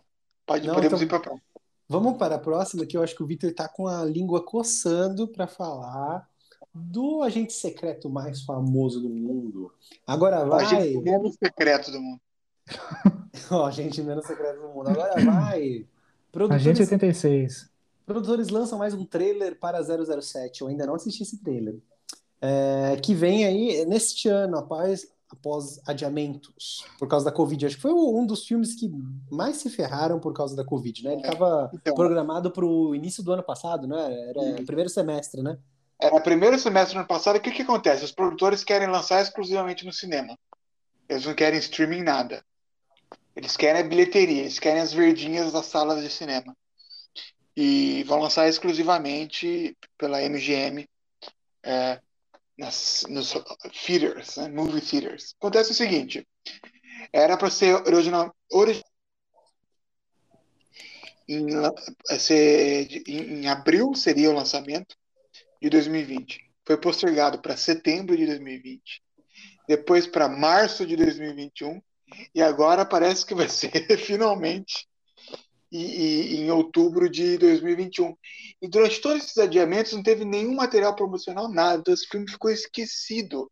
É. A única coisa que falava é que o nome do filme é Sem Tempo para Morrer, não Time to Die, né? Que foi readaptado para Sem Tempo para Lançar, né? Mas agora parece que vai esse que vai ser o último filme de Daniel Craig, papel do espião é, criado pelo escritor Ian Fleming. E eu tô vendo aqui o Rami Malek, o vilão, né? Então, uma coisa interessante, Rami Malek, o vilão, que essa vai ser, uh, esse é o quinto filme do Daniel Craig, desde 2006 a 007. É a primeira vez na história da franquia que vai ter um começo, um meio e um fim. Então, esse filme, pela primeira vez, é o 25 filme do James Bond. É a primeira vez que vai fechar um arco. Porque os filmes do James Bond nunca fecham o arco. É sempre aquela mesma história. É standalones, né? Cada filme é um por si mesmo. Uma uhum. história por si mesmo. Agora, esse não. Começa com Cassino Royale, com ele aprendendo a ser o 007, ganhando permissão. Passa por é, Skyfall, Spectre e termina agora. Dizem até que ele pode até morrer. Seria a primeira vez que o 007 morreria num filme. Nesse Qual que é um que vem depois do, do Cassino Royale? É o Quantum of Solace. Nossa, esse é, esse é, é duro de assistir, hein? É, então, eu lembro que o, eu tenho um colega que ele, ele gosta muito de cinema e ele gosta de fazer crítica e tudo mais. E eu fui assistir com ele, né? Ele já, já tinha não, cantado Pessoa. a bola. É isso que eu ia falar. Não é o Éder. Não é o Éder. Que só, o Éder só fala comigo pra, pra, sobre, sobre serviço. Sobre nada, questão judiciária. É, nada que é legal ele fala comigo. e aí esse meu amigo falou, puta, repara nas cenas de ações, é tudo picotado, você não entende nada. É, é igual o Jack Bauer. Jack Bauer é. não, o Jason Bourne. Não, mas o Jason Bourne, você, você pelo menos o, o primeiro, é você ainda... Feito. É, o primeiro ele é bem feito. As picotadas, pelo menos você entende o que está acontecendo. Nesse segundo do Daniel Craig, eu não lembro direito da, é João, da, da ação. Ele é muito picotado, parece que é. fizeram várias câmeras e aí o, o, diretor falou assim: não, vamos dar um movimento gigantesco para essa cena e vou picotar várias coisas e não deu muito certo. Não, ficou muito ruim mesmo. Mais alguma coisa aí sobre o 007? Vamos combinar de assistir juntos? Eu queria assistir, hein? Faz tempo ah, que eu não. Ah, faz quanto? Faz o quê? Um ano e meio que eu não vou no cinema, pelo menos. É, saudade de cinema, cara. Eu nem lembro qual foi o último filme que eu fui no cinema, para falar a verdade. Eu também não lembro. Acho que o último, o último filme que eu assisti no cinema foi Jumanji. Foi no Puta, começo faz... de 2020? Foi. Então foi. deve ter sido esse, porque a Viviane adora é. a franquia de Jumanji. É sério que ela gosta? O melhor não, foi... é com o Robbie Williams, né? Não, não eu mostrei pra ela. Não foi, nunca, não nunca foi em 2020, não, Vitor. Foi lá nos anos 90. Foi o primeiro Jumanji. Foi no 1995. Foi o último filme que eu fiz no cinema. Desde então nunca mais pisei numa sala. Você tava no saco do seu pai. Não, porque eu sou de 94, né? Eu lembro o primeiro filme que eu fui ver no cinema. Foi acho que em 98, 99. O filme do Castelo Ratimbu. Puta, nossa. nossa, eu assisti esse filme no cinema também, cara. É, tá vendo? Eu acho que um dos é. primeiros filmes que eu fui ver foi Pokémon 2000. Pearl foi o... É, o primeiro era do gelo, foi o segundo filme que eu fui ver. Caramba, você lembra ah, bem. Né? E o eu terceiro lembro... filme que eu fui ver no cinema foi o Harry Potter e a Pedra Filosofal, o primeiro filme. Eu lembro de um, de um clássico filme que eu e o Vitor Hugo fomos assistir lá no Kinoplex em Campinas. Você lembra, Vitor? Pô, a gente foi assistir Dragon Ball. Dragon Ball, cara. Só tinha marmanjo naquela sala, cara. Só tinha marmanjo. E o filme é, é uma porradaria, é, tudo então, mais, comendo solto. Foi o primeiro, foi Batalha dos Deuses que a gente foi assistir? É, acho que foi, cara. Ah, não, foi, não, foi do Freeza. Foi o Renascimento de Freeza ah, que a gente é, fez. É, então. Que eu lembro que a gente até comentou, nossa, vai ter criança no filme, isso aqui. Chegou lá, só tinha marmanjo. Acho que eu era a pessoa mais nova da sala de cinema. É. Aí a gente começou a assistir aquela merda, e aí o, o, eu e o Roberto, mas que porra é essa desses caras de cabelo azul? Lembra? A gente não sabia que, que eram essas transformações novas. É, então. Falei, que merda é essa? O cara virou cabelo azul? Que porra, na minha tô... época, na minha época, o máximo era o cara ficar loiro, né? É, ficava cabeludão e loiro. Não sabia desse negócio de cabelo azul, não acompanhava o Dragon Olha, Ball. É, e eu sei muito, eu sei uma informação confidencial aí. É. Que o primeiro filme que Victor Hugo Busato foi assistir com a sua esposa foi o Alvin e os Esquilos. não foi, não foi, não Não foi? Então essa foi o do Éder. Deve ter sido. Eu acho que Eu um dos. Eu acho que o filme que Foi. mais me marcou assistindo com a Bruna foi o Meu Pé de Laranja Lima. É Meu Pé de Laranja Lima? Deixa eu ver. Laranja Lima. É, a gente não assistiu inteiro porque ela tinha algum compromisso. Hum, Vocês E- ficaram se pegando no cinema. Foi, foi bem no início da- do namoro e o filme era mó legal, só que a gente tava no início, né? Então não, não importa que filme que era, mas foi um filme que me marcou porque eu queria assistir o filme ao mesmo tempo que ele queria pegar ela. Então fica. E a gente não assistiu o filme inteiro e até hoje eu não consegui terminar de assistir. Aí, agora que vocês já estão com, com 30 anos de namoro, você já pode pegar pra assistir que não vai ter interrupções desse tipo, né? Falando nisso, eu, eu tava conversando com ela essa semana. Ela, ah, É. vamos programar uma viagem, não sei o que. Eu falei, então tá bom, vamos programar uma viagem para nossos 10 anos de namoro, que vai ser daqui a um- dois anos quase. Dois anos, o ano que a gente entrou na faculdade, eu lembro direitinho. É. É, meus queridos, estamos ficando muito velhos. A É, gente já se estamos conhece, velhos. a gente já se conhece há quanto? Há oito? Ah, por Oito. Oito Ah, anos. você conheceu, você conheceu, olha, as três pessoas mais importantes da sua vida você conheceu no mesmo ano. Sua esposa, eu e o Roberto. Verdade. E são as pessoas que eu continuo até hoje. As Quem disse que pessoas- 2013 foi um lixo? Ah, cara, não foi um lixo, velho. Foi um ano Não, bom. foi um ano bom 2013. Não, é que foi 2013, assim, todo mundo morreu em 2013, a gente tá vivendo num limbo. Puta, é verdade, o Sabe? Chorão morreu em 2013. É, o todo Champs também. A gente tá vivendo porque, assim, nesse purgatório eterno. É, às vezes eu acho que eu fui pro inferno e não fui avisado. Ah, é o que eu sempre digo, cara. A gente, em 2012, aconteceu mesmo aquela destruição lá. Só que uma galera foi pro céu e, E a outra gente ficou- galera, a gente ficou no purgatório, cara. É, eu também foi- acho, tipo Lost, sabe? O nosso É, então. final, a gente É, tem o The que encontrar, Leftovers, The Leftovers. é, a gente tem que encontrar a forma da gente partir da melhor forma. É igualzinho Lost, a gente tá no purgatório e tem que se lembrar com o que que aconteceu pra gente ir embora. Inclusive, É. acho que Lost terminou em 2012 também, se eu não me engano. Eu não sei, dizem que foi o final, o final mais frustrante de toda, toda a Ah, história cara, quando- TV. não é. Quando É, você, porque tinha muita era- expectativa. Era o, so- era o sonho do gordão, né? É, Não, não era era o sonho do cachorro. né? Não era o sonho. Eu, eu sou um assíduo fã, assíduo é, fã de Lost, que assisti, sei lá, umas milhões de vezes cada, cada temporada, mesmo as ruins.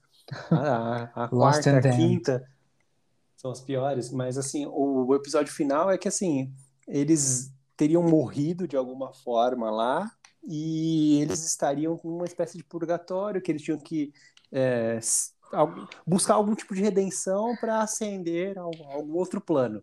Então era nesse sentido só. Bom, vamos para o último tópico aqui, porque a gente está estourando o tempo do programa. China limita tempo de jogatina online para jovens é, para apenas 3 horas por semana. Então, até os 18 aninhos na China, você só vai poder jogar jogo online de sexta, sábado e domingo entre as Isso. 20 e 21 horas. Ou seja, você não pode, meu filho, ficar lá maratonando Fortnite. Graças a Deus, aí eu sou favorável. Eu coloquei essa pauta aqui porque é, é legal, tudo que É tem a ver com a. China, eu, eu gosto de colocar porque o Vitor detona. É. Mas ao mesmo tempo, lembrar que assim, a gente, eles têm é, acesso a um monte de coisa e infelizmente não tem acesso a um monte de coisa, né? né? Só que é interessante também, é como, tá, beleza, vai limitar em três horas ali a, jogatina de sexta, sábado e domingo para jogos multiplayer, né? É, qual é? aparentemente é, é jogatina multiplayer. Mas, mas como que a, se a internet é controlada lá, bicho? Como Então, que os caras jogam multiplayer? parece, é, mas é o multiplayer entre eles. Você Ah. vai ter que criar um, tem um sistema de cadastro com nome real no, no, no, no game que fiscaliza é, tudo isso. E outra, lá, para você vender um videogame, um computador, um jogo, você tem que tipo, fazer uma série de adaptações é, no seu Tem que sistema. passar, passar um crack ali. Tem, tem que passar o crack pro, pro governo chinês para eles jogarem lá o Fortnite no Nossa, um cara, hack. o, o Fortnite é muito ruim, velho. É muito ruim, né, velho? Nossa senhora. Eu não único- tenho saco pra online. O único Battle Royale que é da hora é o Battlegrounds, que foi o primeiro. Depois dele, bicho, nenhum. velho. Vitor, o que, que você acha disso? Agora as crianças. Será que essas, a criançada chinesa vai ficar puta e agora vai ter uma revolução na China? Ah, seria meu sonho, né? Mas é isso aí. Isso aí vai para mostrar bem para essa gente psolista aí que defende a China. Olha aí, sabe o que, que o governo chinês também proibiu hoje? Gays na televisão. É isso mesmo. Gays não podem mais ter papéis em programas televisivos chineses. E aí? Vai falar É, o quê? Engraçado, É uma não vi força nenhuma, pro bem do mundo? não vi nenhuma ONG, é, É. nenhum grupo é, do- dos direitos LGBTs sequer mencionar isso. Ah, e nem vai ver, viu? Não, e nem vai Nem ter, vou né? ver. É uma, é uma força pro bem, né? É, Não, sabe qual que é o argumento desses caras? É. Eles vão falar, não, porque videogame, veja bem, videogame é coisa que faz as crianças virarem terroristas. Ah, É, É a. China está cuidando, a China está cuidando dos jovens dela. Nossa E- senhora, deixa eu abrir o Fortnite sabe- aqui. Sabe o que eles vão falar? Eu não duvido, eles são tão malucos que vão falar o seguinte: as crianças são dadas videogames para aprenderem a trabalhar para os donos dos meios de produção, para indoctrinar as crianças para serem trabalhadores escravos. É, e o governo chinês está liberando elas disso. é, tipo assim, você vai jogar o Euro Truck Simulator, você tá sendo ensinado a trabalhar como motorista de caminhão pra pegar BR. Ah, mas você já ganhou um know-how bom, né? É, então. Você pega aquele, aquele mod de, de estradas brasileiras lá. Acho Mano, que podia esse ter. negócio aí, lembrei do a galera do Cyberpunk, do da CD Projekt Red, eles estão contratando os caras que fizeram os mods do Cyberpunk para corrigir o jogo. É, então. Então, sabe, sabe que jogo que ficou, que ficou bom depois, depois que a empresa decidiu fazer isso? O Battlefield. O, o Battlefield, é, quando lançou o 1942, foi bem na época em que começou a invasão dos Estados Unidos no Afeganistão, Iraque, essas merda aí. E daí a galera já tava meio que de saco cheio de jogo de Segunda Guerra, né? E, dec- e um grupo de programadores lá, os caras decidiram fazer um mod para fazer um, um Battlefield, entre aspas, com, com temática de guerra no deserto, né? O jogo ficou mais famoso do que o próprio Battlefield de 1942 e a DICE contratou essa galera para desenvolver os próximos jogos, meu. Tá certinho, velho. Tem que fazer Legal, isso, cara. né? Aí, ó, é um mercado que a China tá perdendo aí, ó. Essa molecadinha chinesa que poderia estar desenvolvendo games. É, então. É, não é só a China, o Brasil também tá perdendo, cara. De não apoiar o des- o desenvolvimento de James. Os games. Dos James. Meus queridos, vocês querem fechar o comentário dessa última pauta? Ah, eu, eu vou, eu vou dizer o seguinte. Eu sou a favor dessa, dessa medida, só que eu, eu coloco um, um asterisco aqui. Eu sou a favor desde que a jogatina de jogos single player seja limitada, porque o jogo single player forma caráter. E é isso aí. Boa, Robertinho, Vitor Apolinário. Eu quero indicar, um- fazer uma indicação. É a garagem do, Belé, do Belote Do no Belete. YouTube. Do Belete, como que eu falo? Belote com E, que é o sósia. É daqui, como que Roberto Gardinali será daqui 20 anos? Belote. Tá com uma Mercedes, Uma Mercedes Cosmos, hein? Nada mal, hein? né? Então é isso, né, galera? Episódio de hoje especial, a gente não gravou Ah, ah, mais uma coisa só. A Ah. prefeita de Paris, é socialista, é socialista, Anne Hidalgo. É, Anne Hidalgo, é, vá merda. É socialista de merda. Ela acabou de anunciar que em todas as ruas de Paris o limite de velocidade agora será de 30 km por hora. Puta que o. Haddad não ouça essa merda, por favor. Então é melhor você andar a pé. Nossa. Cara, eu acho que rua de bairro devia ser no mínimo 50 por hora. É, eu, sou a eu sou a favor só de ter velocidade mínima. E como que você controla- controlaria? Com snipers e com bombas plásticas ao filme, ao estilo do filme Speed. 50 o carro explode. Estilo velocidade máxima 2, né? Com ônibus. É, né? o filme, exatamente. O, o Com-. É, precisa ter um William Dafoe. Reeves e Sandra Bullock. Ah, é. O 2 tem o William da, da sessão da tarde. É. Filmaço, clássico. Bom, depois dessa notícia bombástica, o que a gente pode chegar à conclusão é que, bom, na França, né, Ah, cara, se, se você tem um carro francês, a sua vida tá uma merda mesmo, porque você É, não tem se dinheiro. você mora na França, você tá na merda. É, eu já dizia aquele, aquele meme que eu mandei pra vocês, né? Não é alcoolismo C. Você foi corno nos últimos 12 meses. Se você é dono de um carro francês. Cadê aqui, ó? Não é alcoolismo se você foi corno nos últimos 12 meses, tem menos de 20 real na conta, é proprietário de carro francês, está atrasado para entregar o TCC. E tá ouvindo Tim Maia, ela partiu ponto MP3 bebendo conhaque quente dentro de um Del Rey. É isso.